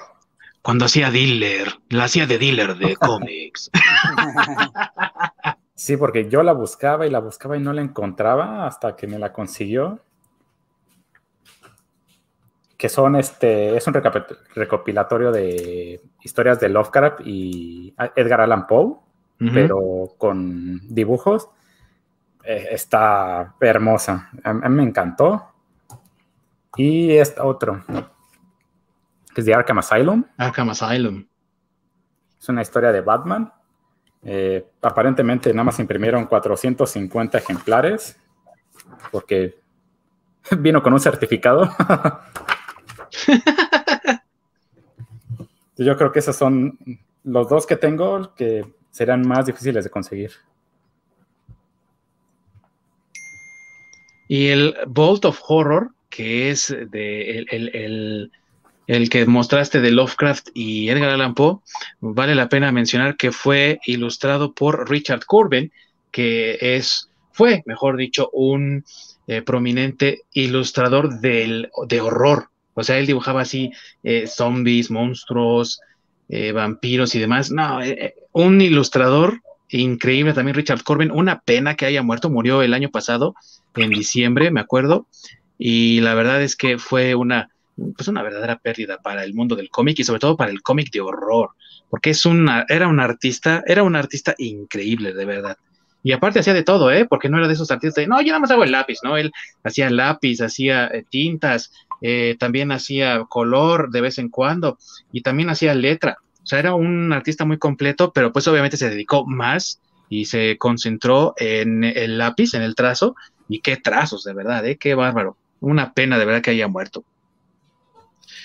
Mis amigos, ¿qué otras historias? Ya no hablemos de Spider-Man, eh, pero de las diferentes historias que, te, que que hay allá afuera en el mundo de otros personajes, ¿qué otras historias son sus favoritas o recomiendan? Sagas, arcos argumentales o incluso otros personajes que no hemos mencionado aquí. Ahorita hablamos de los que más o menos tenemos en común. Eh, así que ahora hablemos de aquellas cosas que como que son de ustedes, nada más que ustedes disfrutan y que son sus favoritas. Para ti, Masacre, otras recomendaciones, otras historias que tienes por ahí guardadas. Híjole, pues a mí me gustan también mucho los hombres X, que también son de los eh, de los eh, personajes que más vende Marvel. Este eh, me gustan mucho ellos. hay muchas sagas que, podríamos recomendar de ellos. me gustaría comenzar recomendando la saga del Dark Phoenix. ¿Por qué? Porque es una, una, es, una de las historias importantes de Hombres X y aparte pues es la que, la que utilizaron para la película, ¿no? Para una de las últimas películas de... Pues para las dos, para X-Men 3 y para la más reciente. Ajá, bueno, sí, sí, sí, sí, sí, pero la más reciente es como la que estaba, entre comillas, un poquito más apegada al, cómic, ¿no? Por decirlo así. Sí, sí, donde sale Sonsa, digo, Sansa Stark. sí, correcto. Entonces, por ejemplo, pues esa saga me gustaría recomendarla. Este, también igual por ahí salió una reedición de, de en editorial Beat, no sé si todavía se pueda conseguir, pues, tal vez como dices en el Rock Show, y repito tu, frase, saludos al Rock Show que nos patrocinen. Patrocínanos Rock Show. Este, es esta, esta es la, la, saga que tal vez este, todavía se pueda conseguir. Eh, ahí está Jean Grey como loquita, ahí en la portada, si pueden verla en esta portada, totalmente perdida, ¿no? Entonces, eh, a mí me gustaría recomendar esa saga, es una muy buena saga. Este, esta es la reedición, la que yo tengo, porque pues la original me parece que es de los 80, si no mal me equivoco. De los de eh, finales de los 70 y principios de los 80, mi amigo, así es. Así es. Entonces, son varios números, digo, estas portadas que les enseño la reedición, esta lo bonito es que atrás trae pues las portadas de los de, los originales, por decirlo así, aquí están, de la saga original. ese está al revés. Entonces, este, pues bueno, ese si pueden conseguirlo todavía, es una, es una bonita, una buena historia, una historia de las que marcan a, a los hombres X, de las que marcan a los personajes.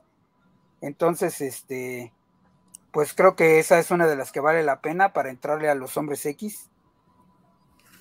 Eh, otra de las historias que me gustan mucho de los hombres X es eh, la era de Apocalipsis. También por ahí hay un ómnibus, que es eh, una saga donde los mutantes dominan el mundo y el líder de los mutantes es este Apocalipsis. También hay un ómnibus por ahí de esa, de esa saga, está muy buena, también muy, muy recomendable. Este, híjole, pues no sé, no sé si a ustedes les gusta algo de X-Men. Claro, a mí me gusta X-Men 1, el que dibujó Jim Lee, por supuesto, con Claremont escribiendo, y esas portadas variantes, ¿no? Que había ahí, el mismo número, la misma historia, pero qué bonitas portadas. ¿Tú, mi buen Orc?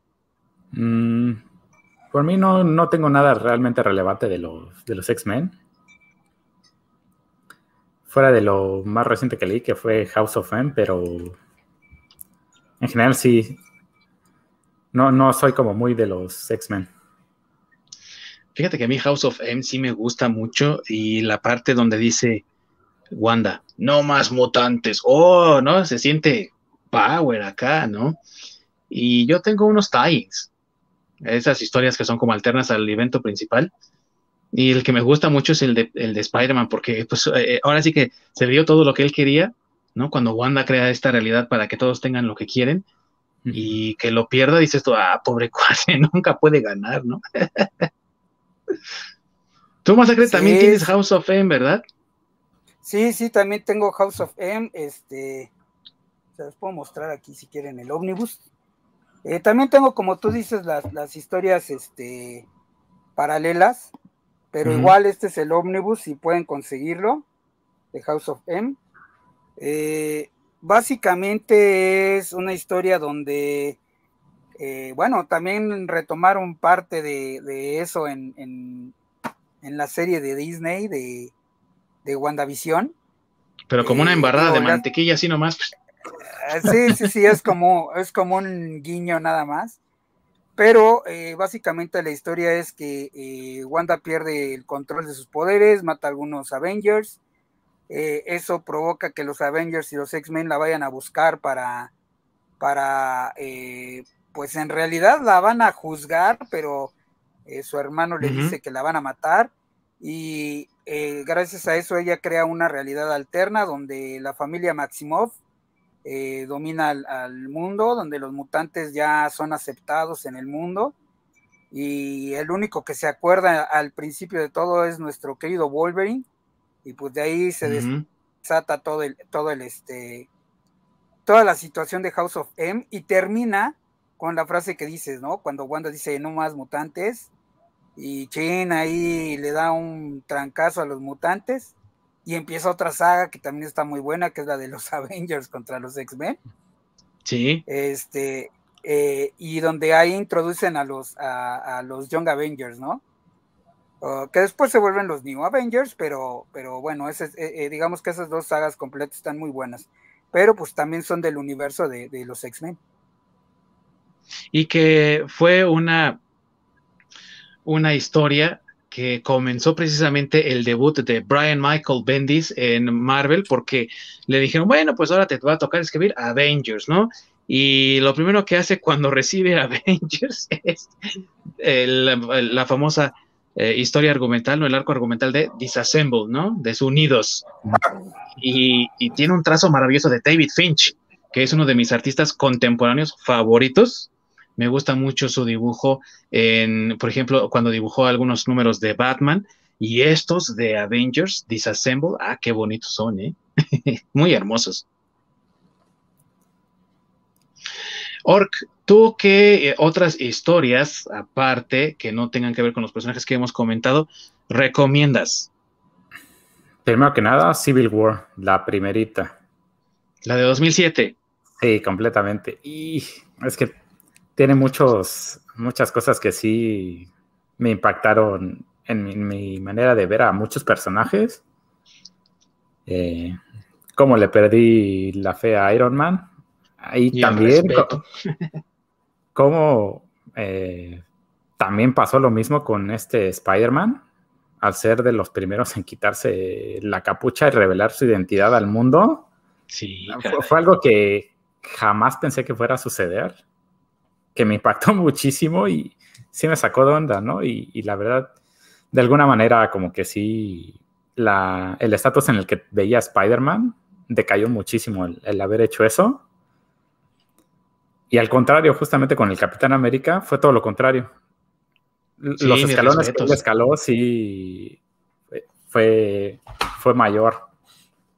El cómo se mantuvo con sus valores hasta el final, donde Creo que eh, aquí en este. Ah, es Goliath al que matan al final. Sí, Goliath, sí. Donde es Capitán América se da cuenta de todo lo que está pasando y dice: ¿Qué, qué es lo que estamos haciendo? O sea, ¿cómo, llegamos a este punto? Y termina rindiéndose y entregándose. Eso también es de, de muchísimo impacto, ¿no? El que, pues a fin de cuentas, de todos los que estaban presentes, él, es el único que le, que le cupo en, su cabeza la situación en la que estaban y la magnitud de, esa misma situación para que, pues, antes de ser juiciado lo terminaran matando.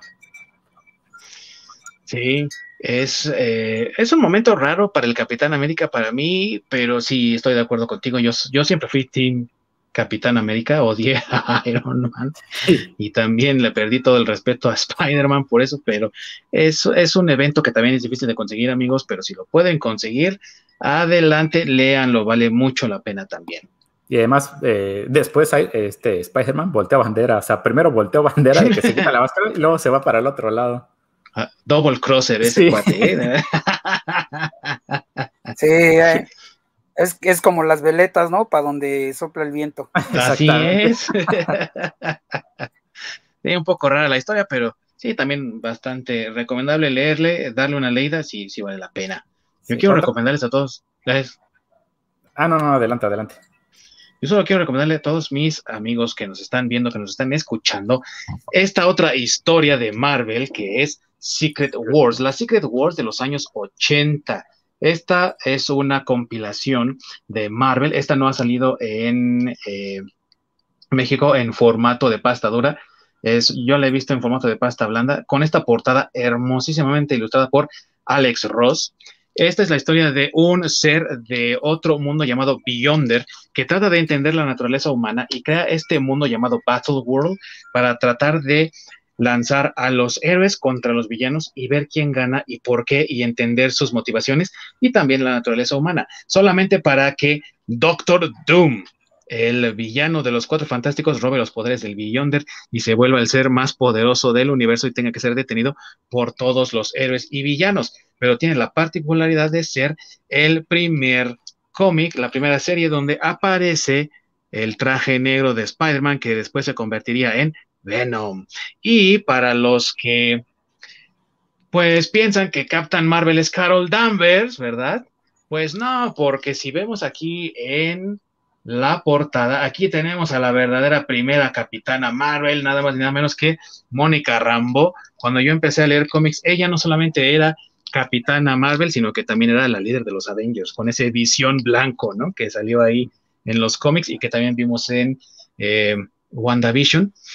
Una historia muy recomendable. Existe esta misma compilación también aquí en México. Les digo, no, que yo sepa, no existe en pasta dura, pero igual vale la pena si todavía la pueden conseguir. Todavía el año pasado estaba disponible en los Sanborns del país. Seguramente todavía lo pueden conseguir si le dan ahí una rascadita al estante de cómics y novelas gráficas. ¿Qué más ibas a recomendarnos, mi buen Orc? Esta historia que se me hace muy buena. Uh, la de Flashpoint. Excelente historia también. Sí, donde pues matan justamente a la mamá de Barry Allen. Y en su desesperación viaja en el tiempo y hace todo un cagadero este güey. Por revivirla, amigos. Con tal de, de, no soportar la, de no soportar la pérdida de su mamá y el querer salvarla, esa necedad termina siendo un cagadero que, que cambia el destino de, muchos otros héroes, ¿no? Como el, el, caso de Batman, donde pues justamente al que, al que matan es a este Bruce Wayne. Y entonces eh, quien toma el manto de Batman termina siendo Thomas.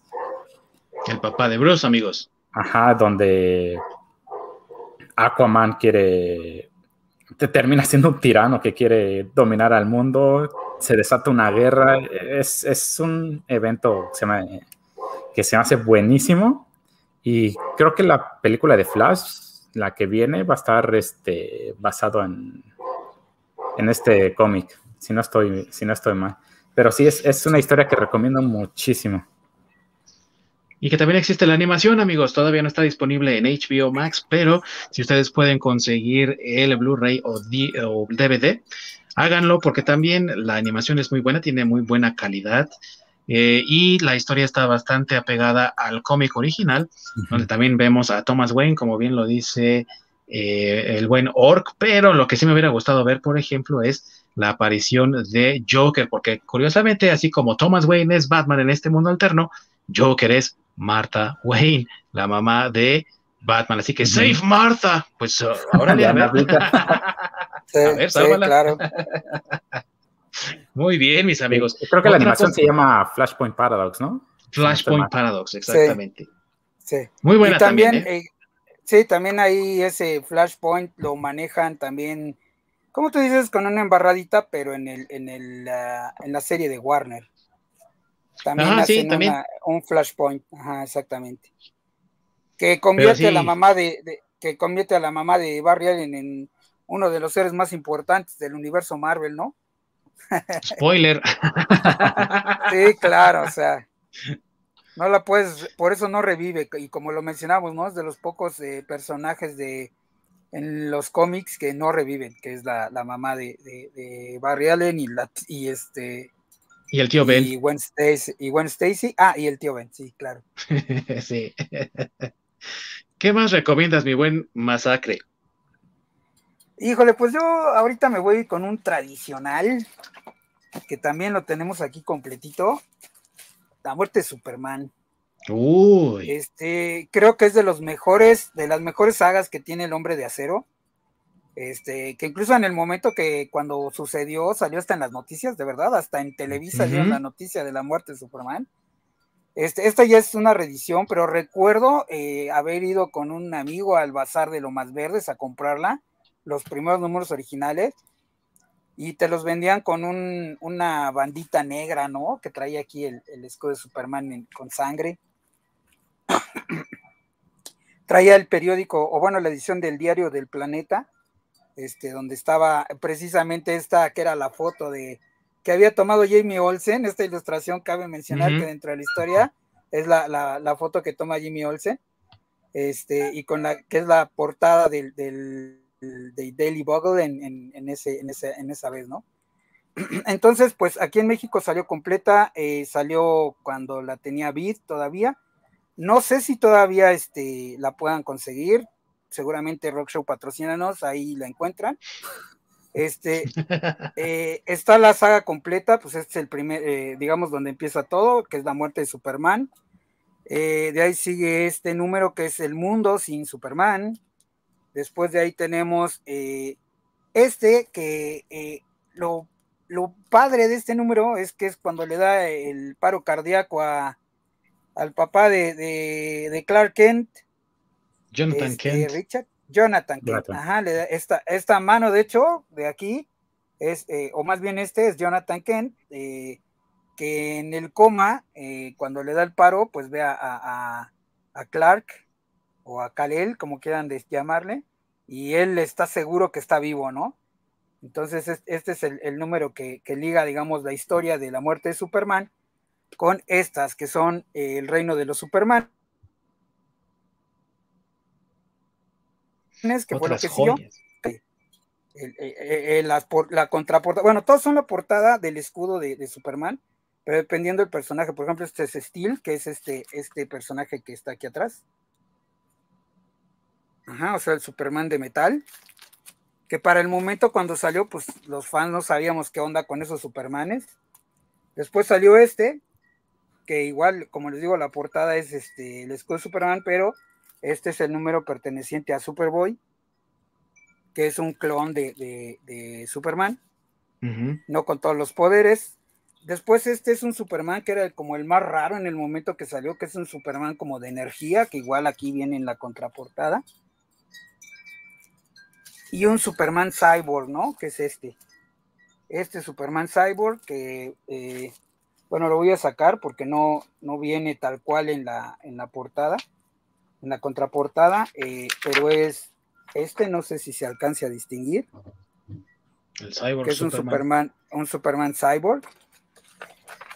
Y pues termina con el, número de, de, donde ya Superman se, se, pues regresa a la vida, ¿no? Por decirlo así, que es este número donde ya nos platican eh, qué es lo que sucedió con, Superman. Es donde Superman regresa con el cabello largo y un traje negro que se veía bastante rudo para la época. Eh, déjenme por aquí ponerles la ilustración de ese traje negro que incluso es el que el que sacó este Zack Snyder. El que sacaron, el que sacó Zack Snyder en el Snyderverse.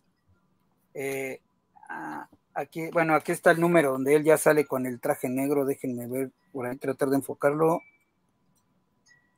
Ahí se ve, me parece. Déjenme quitar mi mano. Ese es el traje negro. Ajá, ese es el traje negro de Superman. El traje negro es de luto, no es ningún upgrade como intentó hacerlo ver Zack Snyder. No, no, claro que no. No, claro que no. Y bueno, ya una vez que recupera sus poderes y demás, pues es este Superman noventero con su cabello largo, ¿no? Un Moloch trae ahí que ya querían hacerlo ver un poco más rudo. Un más badas.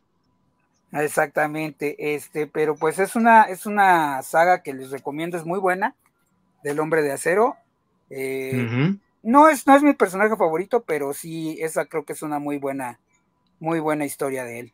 ¿No hubo una edición donde la, portada de la muerte de Superman estaba completamente negra y algunos detalles en rojo? ¿O eso fue, una reedición? ¿Sí fue la primera? La primera, la, primera fue la primera. la primerita es la que te comento que salía, que vendían un, un paquete que era esa portada totalmente negra con el escudo en sangre, venía con la edición, por decirlo así, del periódico del, diario El Planeta con la, con la ilustración que les enseñé. Era la primer plana, por decirlo así, de un periódico. Este, para todos aquellos eh, centennials que pues ya no compran el periódico, pues esa era la primer plana de ocho columnas. y venía con un este, y venía también con una bandita negra, ¿no? La que sale dibujada en el, en, cuando están en el luto, que es una bandita, una banda de color negro con el escudo de su Con el escudo. Sí, es que recuerdo haber visto esa portada justamente. Sí, esa, es la que te vendían originalmente. Y eran unos paquetotes, la verdad, ¿eh? porque también se vendía así aquí en México y era un, agasajo poder conseguir algo así. Estaba muy, muy, muy, muy bonito el paquete. Y esta historia catapultó a personajes como Steel, ¿no? Alias Shaquille O'Neal. Ah, no, ¿verdad? no, John Irons, que lo interpretó Shaquille O'Neal. si la quieren muy mal, conseguir, pero bueno. Muy mal, sí. Si la quieren conseguir, amigos, sí es difícil conseguirla eh, porque la, pues, Editorial Beat ya no existe. Seguramente la podrán conseguir a precios un poco elevados, pero vale la pena. Si no la pueden conseguir por alguna razón, entonces vean las dos películas de la muerte de Superman que existen ahorita disponibles en HBO. La más reciente es, en mi opinión, la más completita. Me parece que tiene más eh, profundidad en esto del reino de los Superman, porque en la primera, que salió a principios de los años 2000, realmente esa mm, eh, cuenta la historia de la muerte de Superman y qué pasó después. Y sí hay un cyborg Superman, ¿no? Porque es un como clon, pero la segunda es mucho mejor, en mi opinión. Véanse las dos, valen la pena las dos y están disponibles ahorita mismo en HBO Max. Así es, mis amigos. Yo les quiero recomendar algo de Marvel que está escrito por Frank Miller y también dibujado por David Mazzucchelli, los mismos que dibujaron Batman Year One, y es esta joyita de aquí llamada Daredevil Born Again o Vuelto a Nacer, que es la historia de cómo Karen Page, la novia de Matt Murdock, decidió en algún tiempo convertirse en actriz pero no logró más que convertirse en una actriz de películas pornográficas y terminó viviendo en México, adicta a la heroína y sin un peso a su nombre. Desesperada por conseguir un poco de heroína para su adicción, pone en venta la identidad del hombre sin miedo, Daredevil, que es Matt Murdock, y la información llega finalmente a manos de Kimpin, el rey del crimen, alias Vincent Donofrio.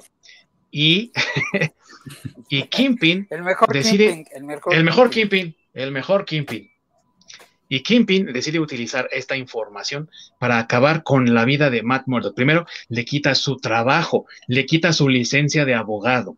Después, eh, explota su casa, lo deja sin hogar. Lo tiene que recoger una monja, que suponemos es su, su mamá, quien lo abandonó hace mucho tiempo. Y se roba su bastón. Eh, le roba el bastón y los lentes y también el lazarillo. y entonces tiene que resurgir Matt Murdock de las cenizas como Daredevil para combatir al Kimping y tiene su momento de gloria tiempo después en una historia escrita por eh, D.G. Chichester y eh, dibujada por Lee Wicks en este tomo de superlujo llamado La caída de Kimping, donde finalmente Matt Murdock logra la venganza contra Kingpin y destruye su imperio criminal. Si ustedes vieron la serie de Netflix de Daredevil, entonces ustedes ya saben más o menos de qué se trata, ya que la historia de la caída del Kingpin es básicamente la adaptación de la primera temporada y Born Again es la adaptación en la tercera y última temporada de Netflix. Disney debería de regresarnos a Charlie Cox como Daredevil y hacer la temporada 4. ¿Qué tenemos por ahí, mi buen Orc? David Massa nos recomienda The Crow, ah, pero la saga de oh. Curer. The Crow. Pero la saga de Curer. No sé, ¿alguien conoce esto? Porque a mí nomás no. No, esa no la conozco, pero sí conozco la original de Crow, de la que está basada la película precisamente donde sale, donde hace su última aparición Brandon Lee, el hijo de Bruce Lee. Y es una muy buena, eh, muy buena eh, serie, muy buena eh, novela gráfica. Vale mucho la pena también echarle un ojo. Y a la película también, véanla. Es una película increíble. ¿Qué más recomendamos, mis amigos? ¿Qué más tenemos por ahí para recomendar? Yo finalmente tengo The Umbrella Academy, que es escrita por, bueno, creada por el vocalista de My Chemical Romance la neta de esa banda no me gusta, se me hace bien culera, pero pues lo que hizo el vocalista me hace muy padre. La verdad me sorprendió. Está muy padre la historia. El dibujo del cómic es muy parecido al de Mike Minola. Este, tiene ciertos tintes de ese tipo en Hellboy. Y sobre todo, eh, parece que tiene un orden de lectura. La verdad no tengo idea pero el que yo recomiendo para leer es el de Umbrella Academy Apocalypse Suite, el, ese arco, porque te enseña, bueno, más bien te cuenta la parte de cómo es que se va creando esto de Umbrella Academy, cómo es que 42 niños especiales, especiales o raros o como quieran llamarlos. ¿Son especiales? Todos nacen. Todos, todos, todos, todos nacen el mismo día, en el mismo momento. Y de los que sobreviven, hay un multimillonario, billonario, no sé qué chingados, güey, con mucha lana, que resulta ser un plot twist, que no se los spoileo porque mejor que lo lean. Los eh, compra o recluta o como quieran llamarle, estos bebés. Hace esclavismo moderno. Básicamente. y los cría para ser superhéroes. Eh, el detalle aquí es cómo los cría para ser superhéroes, porque a diferencia de, muchos superhéroes que tienen como ese mentor que los va llevando y les da esa parte como de calidez eh, humana o paternal o maternal, o ese tipo de cosas que le dan ese tipo de enseñanzas y esta moralidad al superhéroe. En este caso, no, los trata como si fuera trabajadores de una fábrica, ¿no? Porque ni siquiera nombre les da. O sea, a los siete que, ellos, que él reúne, literalmente sus nombres es 1, 2, 3, 4, 5, 6 y 7. Y le dice, oye, tú número uno vas a ser el, el líder en esta misión, ¿no? Y literalmente así lo, los va creando. Y los crea porque él tiene el conocimiento de que va a ocurrir eh, algún evento catastrófico, no sabe cuándo, solo sabe que va a ocurrir. Entonces lo está preparando para ese tipo de, eventos, ¿no? Que, eh, que en los primeros es, eh, un arco de seis cómics. Está muy fácil de leer y muy rápido. La verdad te lo echas en una sentada sin pedo. Y se ve en uno de los dos primeros cómics cómo los manda a una misión, ¿no? Donde hay este un, el creador de la Torre Eiffel, no me acuerdo cómo se llama, que, también se apellida Eiffel. Justamente está programando o, está haciendo un desmadre en, la Torre Eiffel y de la nada llegan estos eh, siete niños donde el eh, número uno le, dice al policía francés, ¿no? Ya llegamos a salvar el día. Y el policía así como que, pero pues estás como dañado, ¿no? Pinche chamaco, como un niño, ¿qué va a hacer aquí? Al contrario, ¿quién pues, eres? pues llégale, ¿no? Y el chamaco le responde, no, pues venimos a salvar el mundo, a salvar el día, ¿no? Y ya salen volando hacia la Torre Eiffel, eh, matan a este Eiffel, que era un como zombie revivido o que nunca murió parte robot. Y resultaba que la Torre Eiffel era una nave espacial. era un monumento. Entonces está bastante entretenido porque te lleva hasta que ya son adultos y te muestra cómo es de, pues, cómo los trataba el, señor Hargreaves, que los trataba con la punta del pie. O sea, literalmente era de, las casi, casi las 24 horas, no, ustedes tienen que entrenar a ser un equipo de superhéroes. Eh, y números, creo que es número 7, que le dice, oye papá, ¿por qué yo no puedo ir a, misiones con mis hermanos? Porque normalmente nada más manda seis. Y le dice, no me llames así, eh, nunca más. Eh, soy... Perro. ¿cómo, se llama? Mr. Monóculo. Ah, tú dime, señor Monóculo. Y siempre que le. y no se te olvide el mono. Señor mono, ¿qué? Señor mono, ¿qué? Señor mono chiquito. y siempre que la niña esta le decía papá, eh, salía con lo mismo, ¿no? O sea, no me, no, jamás te atrevas a decirme papá, porque pues era un distanciamiento y así los trataba con la punta del pie. Y justamente cuando crece, eh, todos ellos se, dispersan. Número uno se convierte en Space Boy y, literalmente vive en la luna. Eh, número seis se muere en un evento que aparece en otro, en otro arco. Número cinco está harto de su papá y se va y viaja en el tiempo y se pierde a la época en la que fue. Eh, número cuatro también se va por su lado y forma su familia. Número dos, se vuelve como un vigilante. Y número siete, hace como una vida medio normal y se dedica a dar clases de violín. Eh, y ya para el final de este arco te, te dice, bueno, te cuentan que el, el detalle del por qué número 7 no se metía o no lo mandaban a misiones es porque justo, y siempre le decía, eh, se me olvidó mencionar, tú no, eh, no te mando a las misiones porque tú eres ordinaria, tú no tienes nada de extraordinario, tú no sirves para nada. Tail. Eh, básicamente.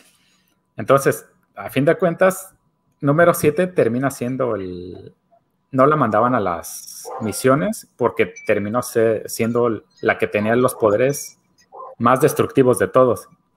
Era como el equivalente a Jean Grey, ¿no? Cuando este cuando, la Dark Phoenix cuando la posee Dark Phoenix. Es como algo similar, ¿no? Donde si sus poderes se, se desbordan, pues simplemente no hay poder humano que la pueda detener.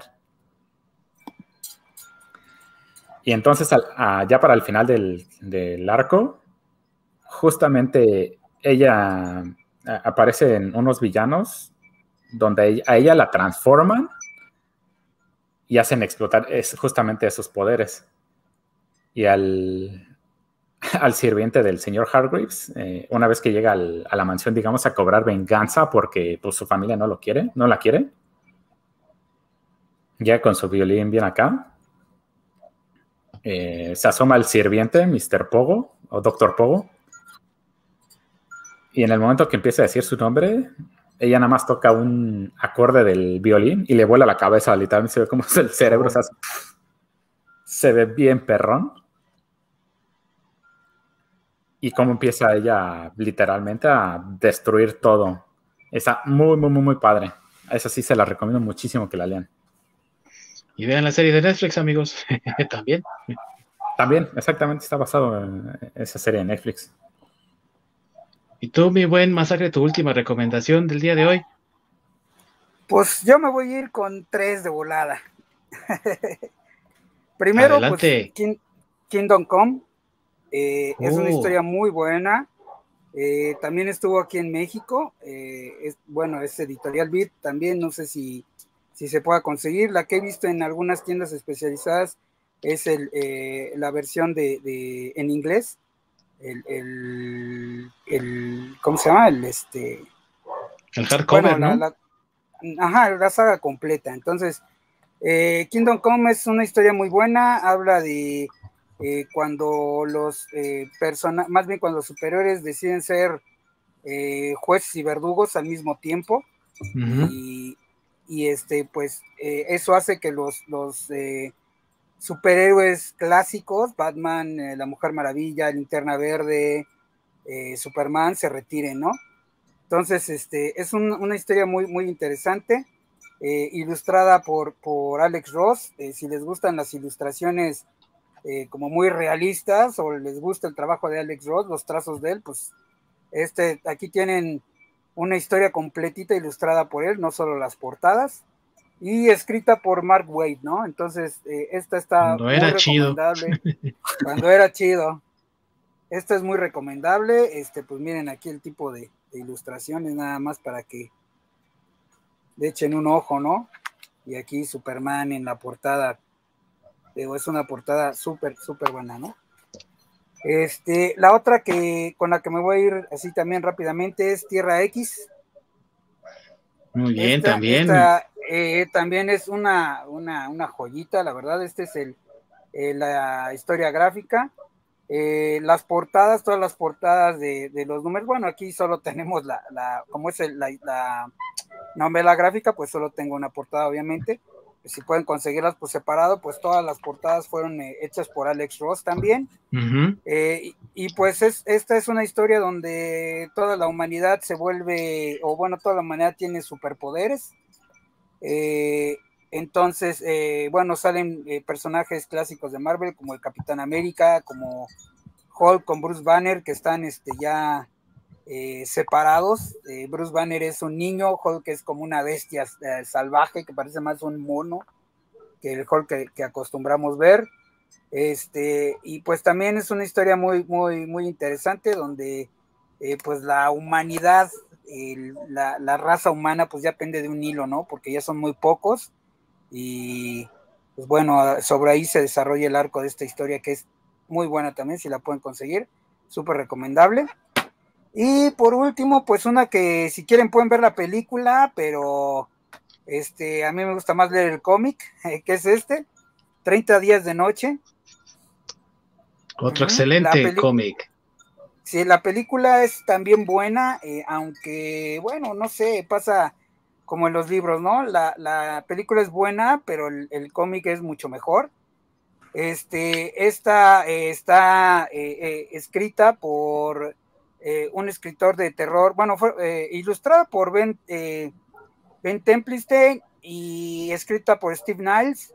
Steve Niles es un escritor de, terror, ha hecho cómics de, digo, de terror, pues, o sea, su, trabajo más va más enfocado hacia ese, hacia ese lado, ha trabajado con Disney, ha trabajado con Thor McFarlane, bueno, vamos, sí, es alguien que, que por el lado del terror, pues eh, tiene sus, sus, este, sus buenos trabajos, ¿no?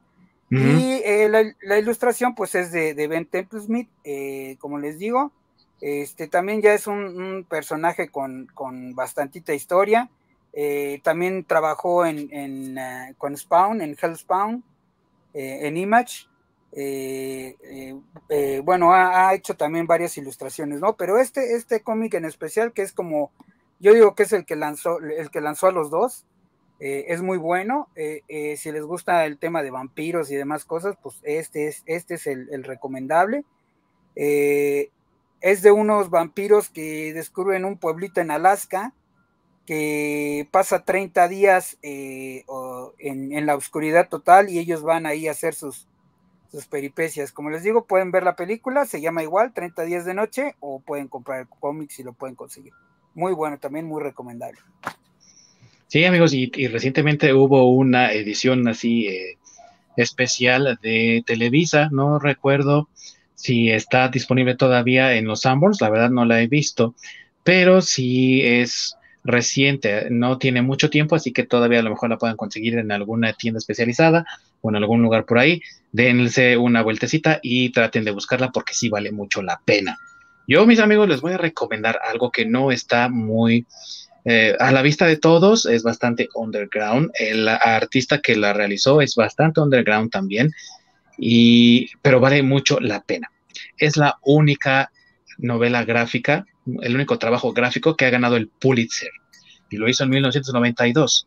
Estoy hablando de la obra de Art Spiegelman llamada Mouse. Mouse es la historia de su padre, Vladek Spiegelman, quien sobrevivió al holocausto de la Segunda Guerra Mundial. Él vivía en el pueblo de Chestokova en el 1930 y fue a vivir a un pueblo llamado Sochnoviec con su esposa Anya y tuvieron a su hijo llamado Rijo y vivieron los horrores de la guerra escapando con mucha suerte de los nazis y de ser capturados. Era una familia bastante grande, con los abuelos, los padres, los hermanos, y todos poco a poco fueron sucumbiendo ante los horrores del holocausto, hasta que no quedaron más que Vladek y Anya. Su hijo, Riju, fue asesinado prácticamente por sus familiares cuando la hermana mayor de Anya, Tosha, decide que se va a llevar a ella a su familia, a sus hijos de su hermano que se quedaron atrapados en Nueva York porque fueron a visitar la Feria Mundial de Nueva York y cuando estalló la guerra ya no pudieron regresar a una ciudad especial donde podrían estar protegidos contra los nazis llamada Savirche. Pero cuando la tropa nazi se acercaba a Savirche, ella decidió cometer suicidio y llevarse a los niños. Así que Riju, que fue el primer hijo de Spiegelman, murió en ese momento. Al final, la historia no solamente es de cómo Vladek sobrevive a la guerra, sino también cómo parte de él murió con la guerra y es difícil para su hijo poder conectar con su padre, ya que no entiende su forma de ser, no entiende por qué es tan difícil, tan tacaño, tan duro. Y nos habla de cierta forma de cómo incluso en una generación, en el espacio de una sola generación, no se entiende cuánto horror de verdad pudo haber vivido la comunidad judía tras el holocausto. Y aunque saben de ello y han oído hablar de ello y sus padres les cuentan, realmente no existe esa conexión y esa comprensión. Así que de cierto modo también Spiegelman está tratando de reconectar con su padre tras entender qué es lo que está pasando o qué es lo que le pasó, mejor dicho, durante la guerra y cómo define quién es hoy, ahora que está a punto de morir. También es una obra con un trazo muy sencillo, no tiene demasiado detalle, es una obra en blanco y negro que trata de representar eh, la neutralidad del punto de vista, no está tratando de mostrar un punto de vista subjetivo, pero aparte que tiene una peculiaridad, se llama Maus, porque Maus en alemán significa ratón, y los personajes principales, los judíos, son pintados como ratones, los nazis como gatos, los polacos son cerdos y los americanos son perros. Esto con la intención de quitarle la individualidad a los personajes. En algún punto, mientras estás leyendo, no sabes si quien está hablando es Vladek o alguno otro de sus compañeros en los campos de concentración de Auschwitz y de Birkenau. Y esa es la intención. Esto está hecho de forma intencional, ya que la idea de los nazis era precisamente eliminar cualquier rastro de identidad de las comunidades. Y Spiegelman trata de representar esto al hacer a los personajes antropomórficos y ha logrado cautivar no solamente la imaginación de muchos lectores, sino también a la crítica que por considerar al trabajo underground de menor calidad, normalmente lo ignoran y lo rechazan, pero Mouse ha demostrado que incluso el trabajo más underground puede salir a la luz con gran éxito, narrando una historia que sea sincera y que viene desde el corazón. Difícil de conseguir, pero bastante recomendable. Esta es la edición en inglés. Hay una edición que compila los dos tomos, ya que son eh, dos partes. La primera es Mi padre sangra historia y la segunda es Aquí comienzan mis problemas, pero las pueden conseguir juntas y también hay una edición en español que pueden conseguir en Gandhi, en librerías Gandhi, y creo que también la pueden conseguir en el sótano no es tan cara. Creo que la edición compilada en español está entre los 400 y los 350, así que es un precio bastante razonable. Y si la quieren conseguir en inglés, eh, busquen en Amazon, seguramente podrán encontrar ahí al menos el primer tomo. El segundo está muy difícil de conseguir porque ha estado fuera de circulación por un tiempo. Pero también si lo logran conseguir vale mucho la pena. Bastante recomendable también este cómic underground llamado Mouse de Art Spiegelman. Mis amigos, hemos llegado al final de este recorrido por lo que nos apasiona del cómic y aquellas recomendaciones que les hacemos a todos ustedes y les agradecemos mucho por su presencia en este programa del día de hoy. Mis queridos amigos, ¿qué hay para la próxima? Eh, la próxima semana tenemos nada más y nada menos que un paseo por una de las series animadas más aclamadas de la historia. Nada más y nada menos que Batman, la serie animada de 1992, que va a ser todo un agasajo. Mis queridos amigos, Orc, Masacre, ¿tienen algún último comentario el día de hoy? Mi buen Orc. Pues a ponerse el batitacuche, porque la próxima semana viene un especial, gracias al Batman Day. Exactamente, para celebrar el Batman Day, mis queridos amigos, vamos a hablar de la serie animada. Así que no se lo pierdan, por favor, va a estar de rechupetes. Mi buen masacre. Pues yo nada más mencionar que estas recomendaciones pues son los títulos personales que a nosotros nos han llamado la atención, nos han gustado. Hay muchas historias, seguramente eh, ustedes amigos van a tener su favorito eh, que nos lo pueden comentar aquí. Eh, ya en cualquiera de nuestras redes sociales pónganos ahí el comentario cuáles para ustedes son sus sus sagas o sus historias favoritas, sus personajes favoritos. Y más adelante, pues podemos hacer otro, otro con más recomendaciones. claro, al fin que hay un montón.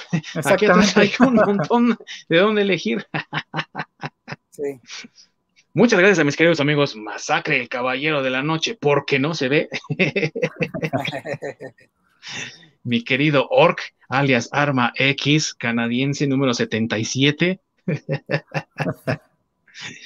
Yo fui Ding Dong, el clon de Lost Acapulco, y nos escuchamos o nos vemos la próxima semana con otro exquisito tema para todos nuestros queridos fans amantes del entretenimiento y la cultura pop. Hasta la próxima, mis queridos amigos. Sintonícenos mismo, ahora mismo canal. ¡Corre la orc!